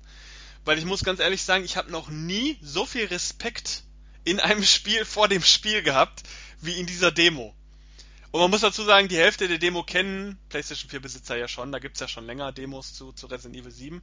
Aber diese Demo streibt's wirklich auf die Spitze. Also diese Situation in diesem, in so einem Horrorhaus zu sein und in über 3D-Audio von allen Seiten werden Geräusche eingespielt und man hört Lachen und man muss sich da durchbewegen, man kann um die Ecke gucken, wirklich sich vorbeugen und an einer Tür vorbeigucken und so weiter. Das ist so krass, dieses äh, Immersionsgefühl, dass äh, ich glaube, dass Resident Evil 7 für einige Herzinfarkte sorgen wird. Da bin ich mir hundertprozentig sicher irgendwelche übermotivierten Kids, die ihren Eltern die Brille aufsetzen und dann sagen, hier, lauf mal durch, äh, durch, durch Resident Evil 7 und dann die, weißt zitter, die zitternden Eltern am Boden liegen sehen. Weißt du, an was mich das gerade erinnert? Das ähm, ist jetzt zwar komplett was anderes, aber das erinnert mich gerade an, du kennst sicherlich äh, Holidays, diese Kurzgeschichten-Horrorsammlung. Ja, ja, kenne ich. Äh, da ist doch auch diese VR-Brille, kannst du dich erinnern? Äh, ja, ja, genau. Und äh, ich, her, weil du es gerade eben, weil du es gerade eben angesprochen hast, dass, dass quasi der Sohn dann äh, seinem Papa die Brille gibt und sagt, hier guck doch selber mal rein. Ähm, weißt du es noch? Mhm, ja. Kann ich übrigens nur jedem empfehlen. Also ich finde die Sammlung ganz cool. Zwar jetzt nicht super toll, aber eigentlich ganz nett. Aber genau wegen Thema VR wird da halt geil aufgegriffen, nur auf einen ganz, ganz anderen Weg. Was ich aber arschgeil finde. Also ich finde die, die, die Episode mit dieser VR-Brille wahnsinnig gut von der Idee. Das ist einfach, also ich fand die die beste Episode, die dabei war, weil es halt auch, ich will da nicht so viel verraten, aber halt auch wirklich in die Zukunft geht. Finde ich super. Ja, also ich muss ganz ehrlich sagen, ich bin immer noch beeindruckt, dass äh, Resident Evil 7 Jahre ungeschnitten ab 18 rauskommen wird. Ähm, und das einfach so als normales Spiel so in den, in den Laden dann gelegt wird, weil ich finde, man muss einfach bei VR nochmal irgendwie eine andere, eine andere Warnung sozusagen dabei legen. Siehst du, das denkt mein Hund auch. Bitte hör auf zu sprechen, ich habe so viel Angst. Ähm, nee, aber ich muss ganz ehrlich sagen, ich bin ja, also ich bin alter Horrorhase. Nicht nur vom Horrorfilme gucken, Horrorfilme machen, Horrorfilme schreiben, wenn man sich, man hat sich sehr lange mit diesem ganzen Thema beschäftigt, aber diese VR-Erfahrung in so einem, also in so einer Horror, in so einem Horrorszenario wirklich zu sein, das ist wirklich ganz krass. Also das ist eine ganz andere Welt, wie man Horrorspiele überhaupt an sich so spielt. Normalerweise sitzt man vorm Fernseher und ist halt irgendwie von dem Inhalt des Spiels gebannt. Aber bei Resident Evil 7 ist das jetzt tatsächlich so, in der Demo ist ja noch nicht so viel Inhalt. Aber man ist von dieser Situation alleine schon so gepackt. Und ähm, was halt nicht funktioniert, was man ja oft so bei Spielen auf einem Bildschirm hat, dieses wenn man, wenn man vielleicht so ein bisschen Schiss hat, dieses Durchrushen, also dieses einfach schnell durch, durchgehen. Schnell irgendwo durchgehen, an dem Gegner vorbei und sowas. Das funktioniert bei diesem VR-Ding irgendwie nicht so, weil du hast einfach keine Möglichkeit, auch dieser Situation zu entkommen. Du kannst auch nicht mal eben schnell die Brille abnehmen. Das geht so schnell gar nicht. Wenn du dein eigenes Setup hast mit äh, Kopfhörer und die Brille ist perfekt arretiert und sowas, da hast du auch keinen Bock, weil das Ganze immer wieder einzurichten ist schon so ein bisschen Arbeit auch. Man muss die ganze Brille natürlich immer erst so ein bisschen justieren, bis man perfekte Bildsicht hat so. Und das bleibt dann auch so, also das muss man dann nicht ständig arretieren, aber du willst dann halt auch nicht, du kannst maximal die Augen zumachen und selbst dann hast du immer noch dieses 3D-Audio von allen Seiten und du kommst nicht so schnell aus dieser Welt raus, wie wenn du vor einem Bildschirm sitzt und dann einfach nach links guckst und dann ist da deine Topfpflanze. Das funktioniert halt nicht. Und deswegen ist diese, dieser Respekt, den man, oder bei mir ist es zumindest so, vielleicht ist es bei anderen Menschen nicht so, aber diesen Respekt, den man auf einmal hat, wenn man in dieser VR-Welt drin ist, und Resident Evil 7 ist ja nun mal kein Minispiel, also das merkt man auch schon in der Demo, da ist, da wartet so viel auf einen, äh, in dieser Welt. Und man weiß ja schon, dass Resident Evil 7 sehr mit diesem Verfolgungswahn arbeiten wird. Was man schon aus Outlast kennt, das wird Resident Evil 7 ja auch haben. Das hat man bei diversen äh, Demos schon gesehen, dass man oft von Figuren verfolgt wird, die man auch nicht besiegen kann.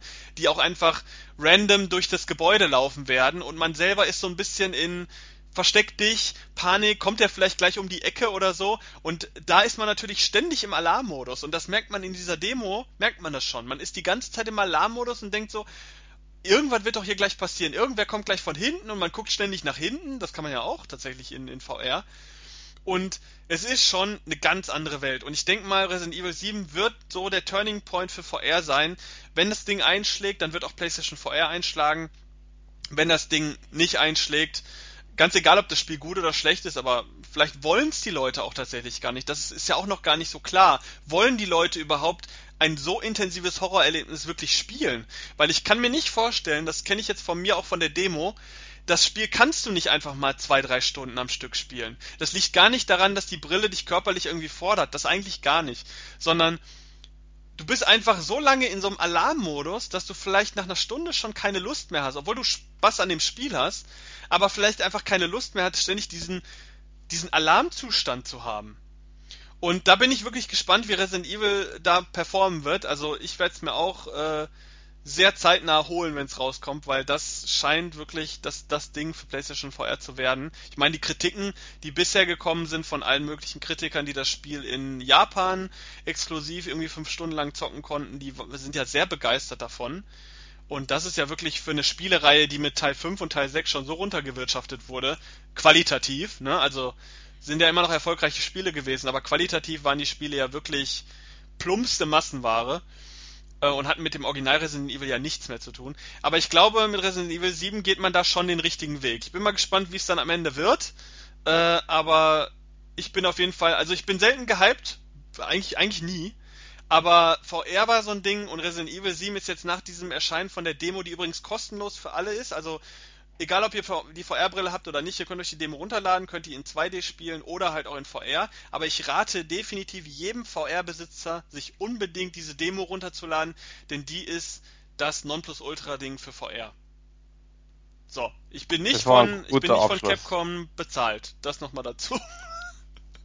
Es war ein guter Abschluss. Ja. Also für mich ist, wie gesagt, VR nach wie vor, also das wollte ich jetzt auch nochmal kurz sagen, ich, ich finde das Thema super interessant, aber für mich ist es einfach noch nicht reif, noch nicht weit genug, reif genug. Ähm, mit Sicherheit sich, könnte sich das mit Resident Evil ändern, mag sein. Aber ich lasse mich da überraschen, ich will es mir aber auch alle Fälle auch mal anschauen.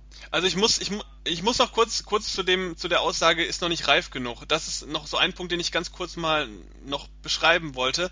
Ähm, tatsächlich habe ich das auch gedacht, als ich die PlayStation VR noch nicht besessen habe. Ich habe sogar erwartet, dass die Grafikleistung, die die PlayStation VR bietet, wesentlich geringer ist als das, was tatsächlich nachher rauskam. Also ich war und das, obwohl ich wirklich, ich bin wirklich lange schon intensiv in diesem VR-Thema drin und habe mich da schon jahrelang über informiert. Ich habe schon Bock auf die äh, PlayStation VR-Brille gehabt, als sie vor drei Jahren noch Morpheus hieß.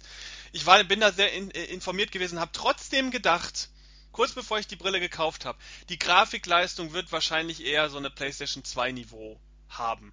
Und dann habe ich sie mir gekauft, eigentlich mit dieser niedrigen Erwartung, dass es so ist, und ich habe mich trotzdem gefreut und habe dann die Brille gekriegt und die Grafikleistung ist einfach tausendmal besser. Die ist richtig gut. Bei guten Spielen, die sehen richtig, richtig gut aus in VR.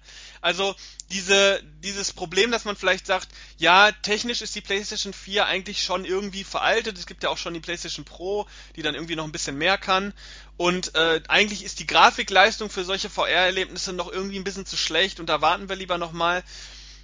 Diesen Gedanken sollte man vielleicht nochmal überlegen. Also sollte man vielleicht nochmal also ich weiß nicht, wie man das, man kann es halt schlecht machen, ohne dass man es selbst getestet hat. Also ich empfehle jedem, das auf jeden Fall mal, bevor er diesen Kauf komplett ausschließt, irgendwie mal das zu testen. Weil man wird sehr positiv überrascht sein. Ich glaube, jeder, der sagt, es ist noch nicht reif genug, hat, glaube ich, eine zu niedrige Erwartungshaltung tatsächlich für das, was die PlayStation vorher tatsächlich am Ende bietet. Pass auf, ich erkläre es dir aber jetzt kurz, was ich meine. Ich weiß durchaus, was du meinst und ich äh, gebe dir da recht. Es ist immer schwierig mitzusprechen, wenn man es nicht getestet hat. Ganz klar. Aber ich ähm, spreche da in, in meinem Fall aus Erfahrung von den ganzen Gerätschaften, die ich jetzt in meiner Videospiellaufbahn äh, hatte. Es hat, für mich hat es nicht, ähm, für mich, mir geht es nicht darum, dass es nicht toll aussieht. Nur, das ist meine eigene Erwartung, die ich habe, tatsächlich, wie du sagst, und die kann definitiv momentan nichts, erwart äh, nichts äh, einlösen. Der Punkt ist, ich erwarte mir bei sowas tatsächlich eine fotorealistische Grafik, dass ich das spielen möchte. Mhm. Bei mir geht's bei vielen Spielen schon so tatsächlich, dass ich ähm, dass ich tatsächlich mittlerweile schon bemängel und sage, okay, das sieht ganz cool aus, aber mich langweilt das ganze Thema, weil es gibt leider da einfach viel zu wenig Neues. Es geht mir nicht um die Hardware oder um VR, weil das ist eine geile Geschichte. Aber mir geht es halt um, um die Spiele und es muss halt was Neues kommen. Deswegen, ich glaube, so, so in Richtung Horrorbereich, wie du schon sagst, ich glaube, da kann das Ganze sehr, sehr gut gehen. In, in Sachen Ego-Shooter. Zum Beispiel kann ich mir das 0,0 vorstellen, weil ich glaube, die Technik lange nicht so weit ist, dass du Punkt A so schnell agieren kannst und dass dein eigener, dein Körper das überhaupt nicht mitmacht. Also sowas wie jetzt Call of Duty als Beispiel. Das sind, glaube ich, ruhige Spiele, so ruhige Horrorspiele, die dann schnell mal auch aggressiv werden können. Glaube ich, ist da das Richtige dafür. Absolut. Ja, da hast du tatsächlich recht. Wie gesagt, Rix ist ja so ein Ego-Shooter-Ding. Es ist ja im Grunde ein Ego-Shooter. Aber tatsächlich, das ist ein Spiel, das können nicht alle Menschen spielen. Das geht einfach nicht, weil viele da sofort die Kotzerei kriegen werden. Hundertprozentig. Hast vollkommen recht, das kann ich absolut unterschreiben. Was ich vielleicht noch ganz kurz sagen äh, wollte zu der Brille, ist, dass die Brille natürlich nicht nur äh, VR-Spiele abspielen kann, sondern man kann auch normale Spiele auf der Brille spielen.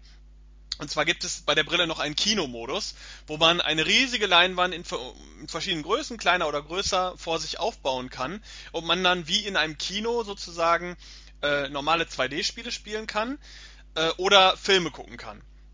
Und äh, diese Leinwand ist natürlich, das ist jetzt das Problem mit der PlayStation VR natürlich so ein bisschen, äh, die ähm, die Gläser beziehungsweise der Bildschirm, den man vor den Augen hat, hat natürlich nur eine gewisse Auflösung und der, die Leinwand ist halt nur ein Teil von dieser Auflösung. Das heißt, man hat natürlich kein voll hoch aufgelöstes HD-Bild äh, in dieser Leinwand, sondern eine abgespeckte Variante von dem, was man eh in der PlayStation VR-Brille sieht. Ich muss aber sagen, ich habe jetzt inzwischen zwei Filme davon, da drauf geguckt, einen älteren Film von Blu-ray und einen neueren Film von Blu-ray. Einmal ähm, American Fighter 1 habe ich äh, mit der Brille geguckt auf der Leinwand und fand es eigentlich sehr gut. Es hat mir sehr gut gefallen, ähm, weil gerade auch so ältere Filme und die vielleicht noch ein bisschen krisselig sind, da ist, fällt das eigentlich gar nicht auf. Und auch der neue Film hat mich eigentlich überzeugt. Also ich fand, es ist natürlich kein HD-Bild, aber ich weiß nicht, also äh, im Kino sieht's nicht viel anders aus, ehrlich gesagt. ähm, da nimmt man ja auch nicht wirklich HD wahr auf der, auf der Leinwand, meiner Ansicht nach. Und äh, deswegen finde ich, für Leute, die Bock haben, sowas, Filme auf riesiger Leinwand zu gucken, ist das auch eine geile Alternative. Ist vielleicht kein Kaufgrund, aber auf jeden Fall ein Modus, den man neben dem Spielen äh, definitiv im, ähm, im Auge behalten sollte. Und warum ich jetzt den Titel von dem neuen Film nicht verraten habe, äh, ist der Grund, weil das äh, jetzt gleich mein Lieblingsfilm von 2015 sein wird. Ist tatsächlich der erste Film, den ich in diesem Kinomodus geguckt habe bei PlayStation VR, um den auszuprobieren. Ähm, aber ich äh, übergebe dir jetzt erstmal das Wort für unsere letzte Kategorie, dem Lieblingsfilm des Jahres äh, 2016.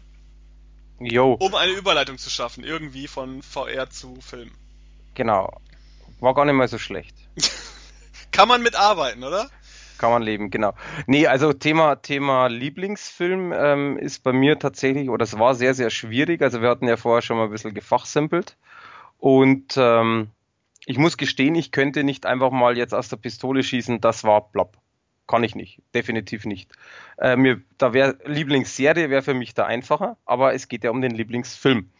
Ich habe natürlich so ein bisschen, ich bin in mich gegangen, habe auch mal geguckt, was habe ich denn alles angeschaut, was habe ich rezensiert und ich habe tatsächlich zwei gefunden, die ich natürlich jetzt nicht auf eine Stufe stellen kann in dem Sinn. Aber und jetzt ist der Punkt, die trotzdem, also die, die vom Genre ins gleiche oder in, in ähnliches passen und wo ich mich tatsächlich nicht entscheiden kann. Deswegen möchte ich beide ansprechen und die haben, jeder für sich hat was. Wenn man jetzt nur von der Wertung ausgeht, die ich vergeben habe, wäre dann tatsächlich der eine Film und zwar der Marsianer, weil den habe ich äh, bei der Rezension 9 von 10 gegeben. Warum macht der Film so viel Spaß oder warum gefällt mir der Film so gut? Punkt A, ich mag Matt Damon. Punkt B, ich mag den Regisseur Ridley Scott. Auch wenn der vielleicht mal auch Mist baut, kann sein, aber nicht in dem Film. Und äh, ich mag das Thema Science Fiction. Also sprich drei Sachen, die ich gerne habe, in einem Film vereint. Kann also gar nicht so schlecht sein. Das gleiche dachte ich mir nämlich tatsächlich auch, wie ich äh, dementsprechend dann gesehen habe, dass der rauskommt, in dem Fall für sein Kino, weil ich ja kaum Kinogänger bin. Und ähm, warum gefällt mir der Film einfach so? Ganz einfach, weil ich das ziemlich cool finde, ziemlich realistisch finde und das ist das Lustige, ich habe mal ein bisschen recherchiert. Kann denn das, was da dargestellt wird, passieren? Weil bei Science Fiction ist es ja oft der Fall, dass man sagt, ja, so ein Bullshit. Und es ist auch tatsächlich so, im Film sagt man teilweise auch, nee, das ist ja Quatsch eben nicht. Das ist tatsächlich der Punkt. Es gibt verschiedene Forschungen, die auch veröffentlicht sind über diesen Film, dass es theoretisch, das ist natürlich alles Theorie, so passieren könnte und so auch funktionieren könnte. Worum geht's? Ganz kurz im Endeffekt. Äh, der Matt Damon ist ein Astronaut auf dem Mars, der quasi das Leben erforschen soll. Und es bricht quasi ein heftiger Marssturm aus und er und seine Crew beschließen abzubrechen, die Zelte zu lassen und wegzufliegen. Und äh, er wird quasi da getötet und die anderen hauen ab. Und dann wird er in Wirklichkeit aber eben nicht getötet, lebt noch, aber alle anderen sind weg und er versucht sich dann oder beziehungsweise er schafft es dann in diese ja, wie sagt man da, in diese Marsstation ja, ist ja keine direkte Station, ist ja so, so aufgebaut aus Zelten quasi. Ich sage jetzt mal, diese Marsstation zurück zu, zu schleppen und quasi da dann zu überleben. Das heißt, er versucht dann eben Pflanzen anzubauen und, und, und, und. Punkt. Also da gibt's jetzt, der Film dauert lang genug, aber man könnte auch viel Spoiler. Und das ist eben der Punkt, ich finde die, die Geschichte ziemlich cool. Am Anfang war ich ein bisschen erschrocken, der dauert fast 100, äh, fast, das heißt fast, der dauert über 140 Minuten, wo man gedacht habe, so, naja, so ein bisschen Drama, ähm, 140 Minuten, Typ auf dem Mars alleine geht nicht. Doch, finde ich persönlich, geht sehr wohl. Deswegen für mich absolut, absolut geiler Film, der wirklich Spaß macht, der aber natürlich sehr ernst ist. Natürlich ein bisschen Humor und so weiter, ein bisschen Action darf alles nicht fehlen, aber im Grunde genommen ein ernstes Thema, was nicht nur natürlich jetzt auf den Mars, äh, in dem Fall zwar im Film, aber was man natürlich so ein bisschen auch auf andere Bereiche übertragen könnte. Und äh, zugleich mein zweiter Film, wo ich einfach sage, den, ich kannte den nur, dass es den gibt, war für mich immer super uninteressant. Dann habe ich mir gedacht, ach komm, den guck's jetzt mal an, weil auch da ist ein Schauspieler, den ich sehr gerne mag, und zwar Joseph Gordon-Levitt. Und äh, Regie Robert Zemeckis, den man ja von früher noch kennt, den gibt's ja auch schon lange. Und zwar, es ist die Verfilmung von einer Person, die es tatsächlich gab. Also das ist alles, was in dem Film ist, ist real. Natürlich ein bisschen Hollywood ausgeschmückt, das ist klar. Äh, und zwar, es geht quasi, der Film heißt The Walk und es geht um einen Typen, der heißt Philippe Petit. Und der ist 1994 als 25-Jähriger zwischen quasi den Türmen des World Trade Centers damals, hat er ein Seil gespannt und ist einfach da hin und her gelaufen. Mit, ich glaube, 74 Meter Höhe oder was es war. Irgend sowas um den Dreh. Ähm, und sprich, das ist keine Fiktion, sondern das hat sich so, also es ist wirklich so passiert. Und das, was ich bei The Walk so interessant fand, erstens in 3D sieht das ziemlich cool aus, wenn man 3D-Equipment hat und der ähm, ähm, geht zwischen den Dingern da so hin und her. Natürlich ist das Computer animiert, aber das sieht arschgeil aus und auch für die Leute, die Höhenangst haben, ja, wäre ein bisschen schwierig. Und was mir aber an, an dem ganzen Film so gefällt, ist einfach die, die Geschichte ist spannend inszeniert, ist schön gemacht. Und was man dann für Bilder sieht auf diesem Hochseil, das ist gigantisch. Man, man, man guckt wirklich, also wir haben den zu zweit angeschaut, ich habe meine Freundin angeschaut und gesagt, also ganz ehrlich, niemals. Das hat der niemals so gemacht. Das ist wieder typisch Hollywood. Also sprich, er geht hin und her, springt dann rum und ich will jetzt nicht zu viel verraten, weil es sind ein paar nette Szenen dabei. Und dann recherchierst du, dann guckst du und dann findest du auf YouTube ein Video, was wirklich damals einer gefilmt hat, aus einem Polizeihubschrauber war das ein Film, was der Typ gemacht hat und der hat genau das gleiche gemacht und du sagst dann wirklich, also ganz ehrlich, du hattest doch total den Schaden, dass du sowas machst und dann merkt man erst wieder, wie real dieser Film ist. Und im Film sieht man natürlich das in HD ganz anders als damals 1974 so eine äh, Helikopterkamera. Aber es ist sehr beeindruckend. Erstens, wie er gelebt hat, was er gemacht hat. Wir, also natürlich auf der einen Seite die Gefahr, wie er das Ganze auch geplant hat, sich da gegen das Gesetz auch aufgelehnt hat. Deswegen finde ich den Film auch sehr, sehr geil. Es ist kein Film, den ich mir jetzt tausendmal anschauen kann. Aber es ist ein Film, den ich immer wieder mal anschauen werde. Hast du denn, äh, also Marsianer weiß ich, hast du gesehen? Hast du The Walk gesehen? Äh, nee. Also, im Ki äh, der lief im Kino, äh, ist ja auch gefloppt eher, da ist ja keiner reingegangen. Aber äh, habe ich äh, nicht geguckt. Also Kritiken waren ja doch eher positiv, ne? Gute Frage. Ich habe mich ehrlich gesagt dann nicht auseinandergesetzt, was andere geschrieben haben, ähm, weil tatsächlich für mich war der Film immer uninteressant. Ich habe das Cover gesehen, da siehst du halt eben zwei Hochhäuser von oben und gerade mal noch so den Drahtseilakt, also viel zu klein und dachte mir so, weiß nicht. Und dann kam halt ähm, eine Mail damals äh, von Sony Pictures Home Entertainment eben wegen Rezensionszwecke und dann haben wir gedacht, naja, Drama und da bin ich schon immer so ein bisschen Hand. Nee, nee, danke. Und äh, dann habe ich eben gelesen, ja, Joseph Gordon-Levitt. Dachte mir, okay, mal gucken, was, äh, worum es geht. Und dann halt so Drahtseil und dachte mir, ah, nee, weiß nicht. Und der ausschlaggebende Punkt war tatsächlich, ähm, dass dann stand, dass das wirklich passiert ist. Also dass es keine Fiktion ist, sondern eine reale Geschichte. Dann habe ich ganz kurz gegoogelt von diesem ähm, Philippe Petit oder Petit. Und dann war ich so begeistert, dass ich sage, ah geil, den Film muss ich sehen. Und das habe ich überhaupt nicht bereut. Also bist Tatsächlich. Du, aber also bist du im Grunde der, der schuld daran ist, dass auf jedem zweiten Poster Based on a True Story steht? Unbedingt. Nein, Quatsch beiseite. Also es ist genau aber der Punkt, ähm, wenn ich sowas lese, das ist genau das Schlimme. Wenn ich sowas lese, dann kotze ich meistens, weil genau das ist das Problem. Bei einer, bei einer Filmografie oder bei einem Drama ist es eher noch glaubwürdig. Wenn es bei irgendeinem Horrorfilm oder was auch immer steht, dann denken wir so, na klar, Geisterfilm, ist alles passiert, alles klar, logisch. Ähm, genau das nervt mich, dass es da steht. Aber wenn es tatsächlich einen Film, in einem Film geht, wo es logisch klingt, Betonung auf logisch klingt, dann äh, recherchiere ich selber und schaue dann, ob das wirklich so war. Und wie gesagt, in dem Fall war das tatsächlich, wo ich die Videos selber gesehen habe, haben wir gedacht, das gibt's nicht, das ist ja krass. Äh, und deswegen, ich schaue da sehr, sehr wohl extrem drauf, weil mich das furchtbar nervt, weil das ist ja bei jedem zweiten Titel tatsächlich. Mhm. Ja. Gut, ähm, also zwei Filmempfehlungen, vielleicht noch interessanterweise auch zwei Filme, die im Kino ja schon 2015 liefen und dann erst ähm, ins Heimkino 2016 kamen. Das ist ja. ja für uns das interessantere Medium, das Heimkino. Und bei meinem Lieblingsfilm ist es tatsächlich genauso. Also mein Lieblingsfilm ist auch 2015 im Kino gelaufen und dann äh, dieses Jahr auf DVD und Blu-ray erschienen. Und passend zur Jahreszeit ist es der Film Krampus. Ähm, äh, hattest du den gesehen? Hast du den geguckt, Krampus? ähm, ich versuche es jetzt auf relativ kurz zu machen. Ich habe mir vor kurzem ein Filmpaket ersteigert.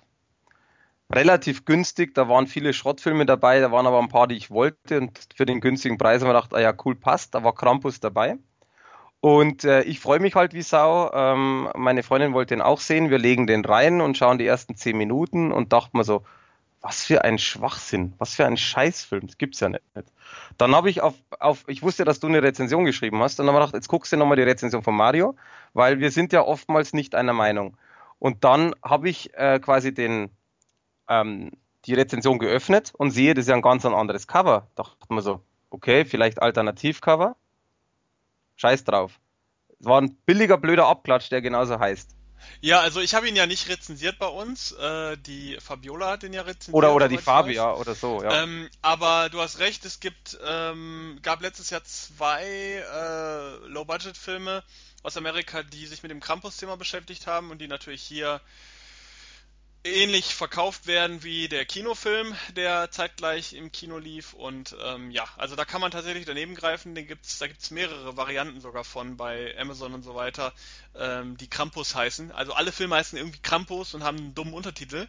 Den Film, den ich genau, den Film, den ich meine, das ist der Kino Krampus ohne irgendeinen Untertitel. Ähm, da ist so eine Hand drauf, glaube ich, auf dem Cover. Ähm, kann man, wer, wer den sich kaufen möchte, muss nach der Hand mal Ausschau halten. Ich guck mal. Ja, genau, eine, eine, Glaskugel mit Hand. Genau. Und äh, der Film äh, ist im Kino gelaufen, 2015 auch relativ gefloppt. Ähm, ist ein Weihnachtshorrorfilm, der meiner Ansicht nach der mit der beste Horrorfilm der letzten zehn Jahre mindestens äh, darstellt, weil er eine Tradition fortsetzt, die schon lange, lange im Kino sehr gestorben ist, gerade im Bereich, also die sich in einem anderen Bereich irgendwie entwickelt hat, aber im Bereich Horror sehr zurückgegangen ist. Und zwar die des Unterhaltungshorrorfilms. Also ein Horrorfilm, der mit ein bisschen Augenzwinkern auf dieses ganze dargestellt, auf den ganzen dargestellten Nonsens in Anführungszeichen blickt und den Film sehr weniger in die Richtung Blut, Gewalt, Folter und Verzweiflung äh, äh, schiebt, sondern mehr in die Richtung Unterhaltung. Man kann den Film meiner Ansicht nach sehr gut vergleichen mit Filmen wie äh, Gremlins zum Beispiel oder generell so Filmen, die in den 80er Jahren Massen-Horror-Unterhaltungsfilme waren, die weniger auf harte Blättereien oder bösartige, schlimme Geschichten, sondern mehr so auf diesen, dieses alles mit so einem Augenzwinkern. Also keine richtigen Horrorkomödien. Ich würde auch sagen, dass Gremlins 1 nicht unbedingt eine reine Komödie ist, sondern schon recht ernst mit augenzwinkernden Aspekten so ein bisschen drin hat. Und so ist Krampus auch. Also Krampus ist, hat seine humorigen Elemente, die aber nie zu Schenkelklopfern ver, vergammeln irgendwie im Film oder irgendwie nur des Witzes wegen eingesetzt sind, sondern die halt so ein Augenzwinkern sind. Und also Krampus handelt von dem Krampus natürlich, den werden vielleicht einige Mythenfans äh, kennen. Das ist eine deutsche oder österreichische Mythe vom Schatten des Weihnachtsmanns, also im Grunde ein bösartiger Weihnachtsmann, wenn man so möchte, und in dem Film geht es halt um eine Familie, die äh, Besuch von ähm, Verwandten bekommt und zusammen das Weihnachtsfest irgendwie bestehen möchte. Alle sind sich nicht so grün und der kleine Sohn, der kleine Junge, der so mit die Hauptfigur des Films ist, der wünscht sich auch im Grunde, dass äh, Weihnachten gar nicht stattfinden soll und äh, die sollen doch alle abhauen sozusagen und äh, ich will eigentlich nur ein ruhiges Fest mit meinen Eltern haben, aber ich muss mich jetzt mit dieser ganzen nervigen Familie auseinandersetzen.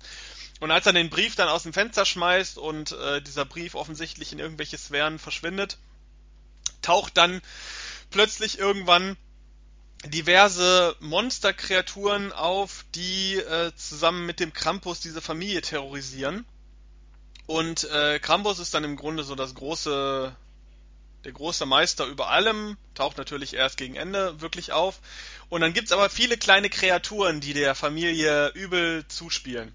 Und ähm, da steckt so unglaublich viel Fantasie drin, dass man wirklich immer wieder Erinnerungen an Gremlins und so weiter äh, in, den, in den Kopf äh, springen während des Films.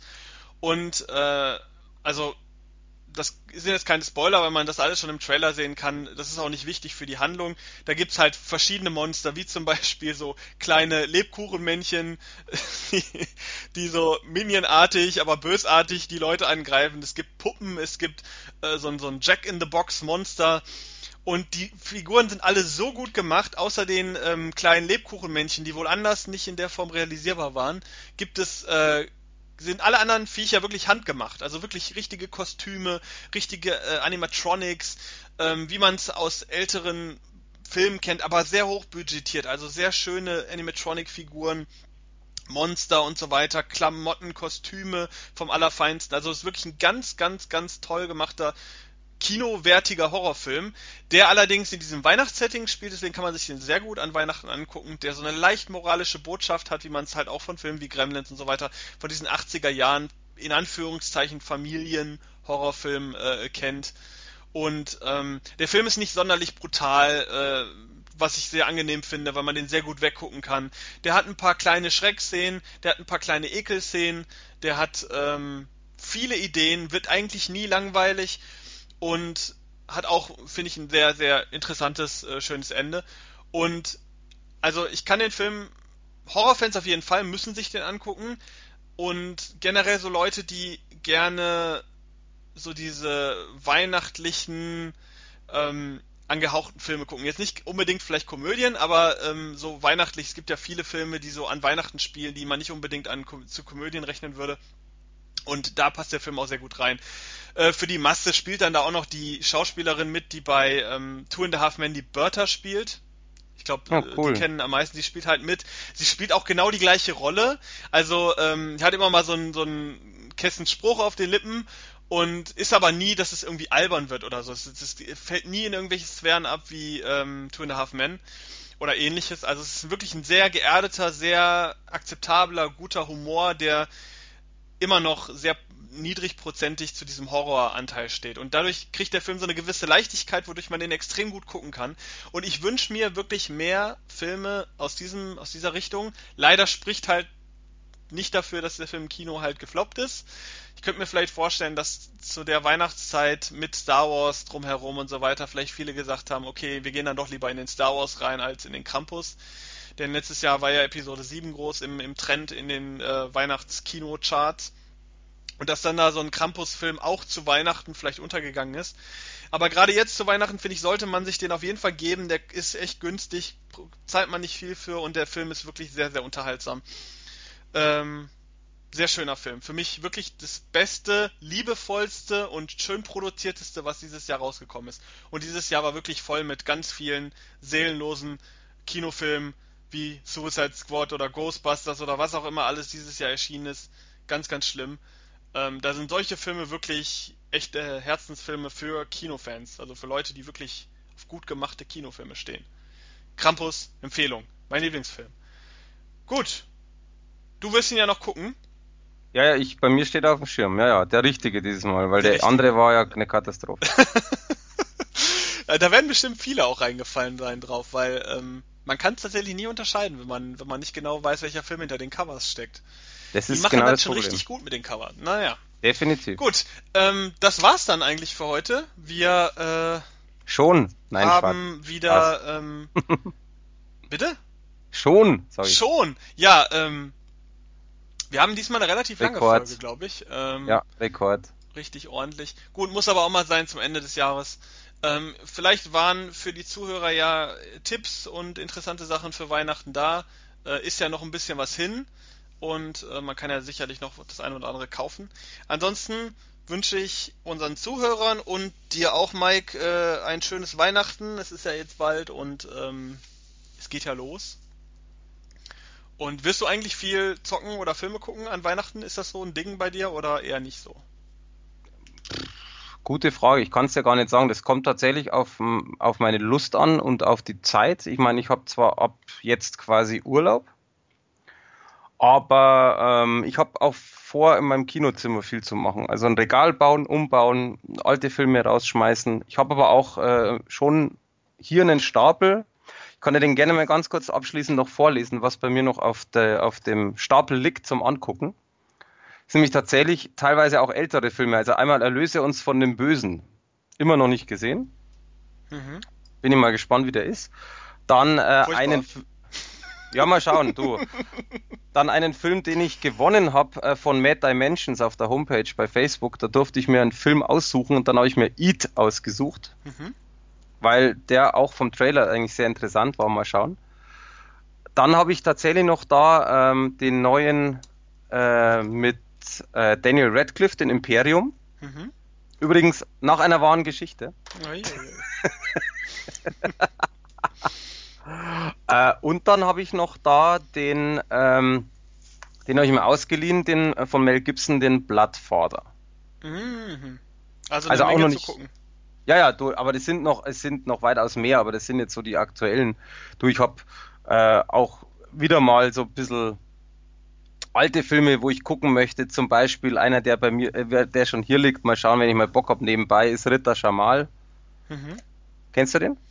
Äh, nein. Ich glaube nicht. Ich, ist mit Martin Lawrence. Also ah, doch, dann, dann kenne ich ihn ja. doch. Ich war mir gerade nicht sicher.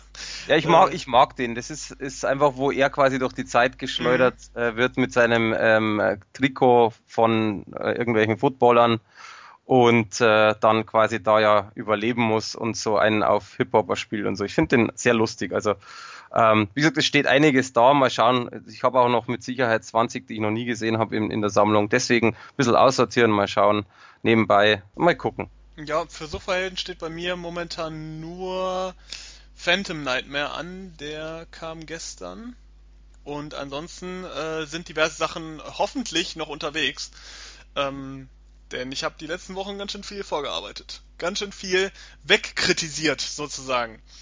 Ähm, gut, dann wären wir jetzt tatsächlich am Ende mit dieser langen, langen Weihnachtsepisode sozusagen, äh, mit vielen Yo. Spielen und so weiter. Vielleicht können wir ja nächstes Jahr doch das ein oder andere Mal mehr ein Spiel eventuell einbauen in unsere Kritiken. Denn äh, ja, man kann ja man kann ja vielleicht mal mehr variieren, mal gucken, was wir da machen, äh, mal gucken, wie viel erscheint und spätestens bei Resident Evil 7 äh, wird's wieder ein großes Thema. Ähm, genau. Dann wünsche ich allen ein schönes Weihnachten und äh, dir auch, Mike, und bis zur nächsten Episode im Jahr 2017. Genau, bis bald. Tschö.